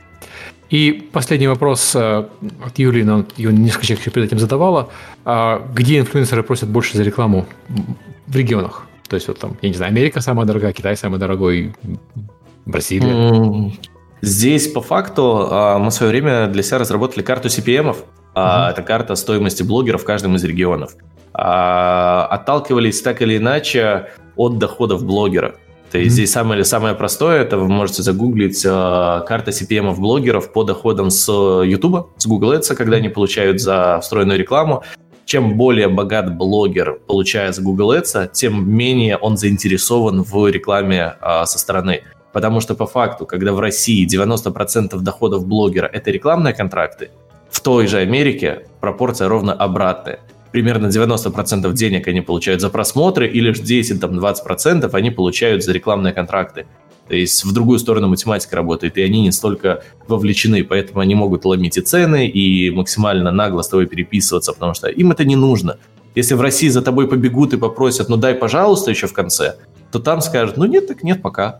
Поэтому, чтобы просто получить карту по стоимости, можно открыть э, карту CPM, в которой им выплачивает YouTube со своей партнерки. Mm-hmm и оттуда отталкиваться уже. Ну, а так классика, все англоговорящие страны подороже, и дальше идет Европа, а, немножко азиатских стран, и дальше поехало. Ну, англоговорящие страны, так понимаю, подороже, потому что их смотрят не только англоговорящие аудитория, но и люди, которые, для которых английский язык второй, а английский язык как второй самый популярный язык в мире. Да. Очень, кстати, дорогой Ближний Восток, а, потому что в определенных сегментах не так много блогеров, и очень большая диспропорция между блогерами прям миллионниками и блогерами поменьше. То есть там прям mm-hmm большой разрыв. Поэтому сказывается, к сожалению, для э, на работе и на стоимости. А, окей, у нас э, все вопросы закончились. Большое спасибо, что пришли. Э, если что-то хотите добавить напоследок, давайте добавим и будем прощаться. Спасибо, что позвали. Было Спасибо, классно. что позвали определенно. Да. Спасибо, что пришли, интересно рассказали. Да, это было очень интересно. Спасибо еще раз. Э, напоминаю, что у нас следующий подкаст будет опять традиционно в следующее воскресенье. Мы вернулись с нашего небольшого новогоднего перерыва. И следующая тема у нас будет про то, как растить э, и воспитывать разработчиков внутри компании. Э, вопросы мы начнем собирать, как обычно, в, в середине недели, так что готовьтесь, э, приходите, будет интересно. И не забывайте про наш, э, нашу рубрику «Как пич тигры», где мы смотрим презентации ваших проектов. Она традиционно будет в последнюю пятницу месяца. Сейчас я посмотрю, сколько у нас там заявок на следующий эфир не густо, всего лишь одна заявка, давайте еще три места есть, э, давайте просыпайтесь, приносите свои проекты, посмотрим, дадим полезные советы. Э, Все как обычно. Все, всем спасибо и всем пока. Всем пока. Пока-пока.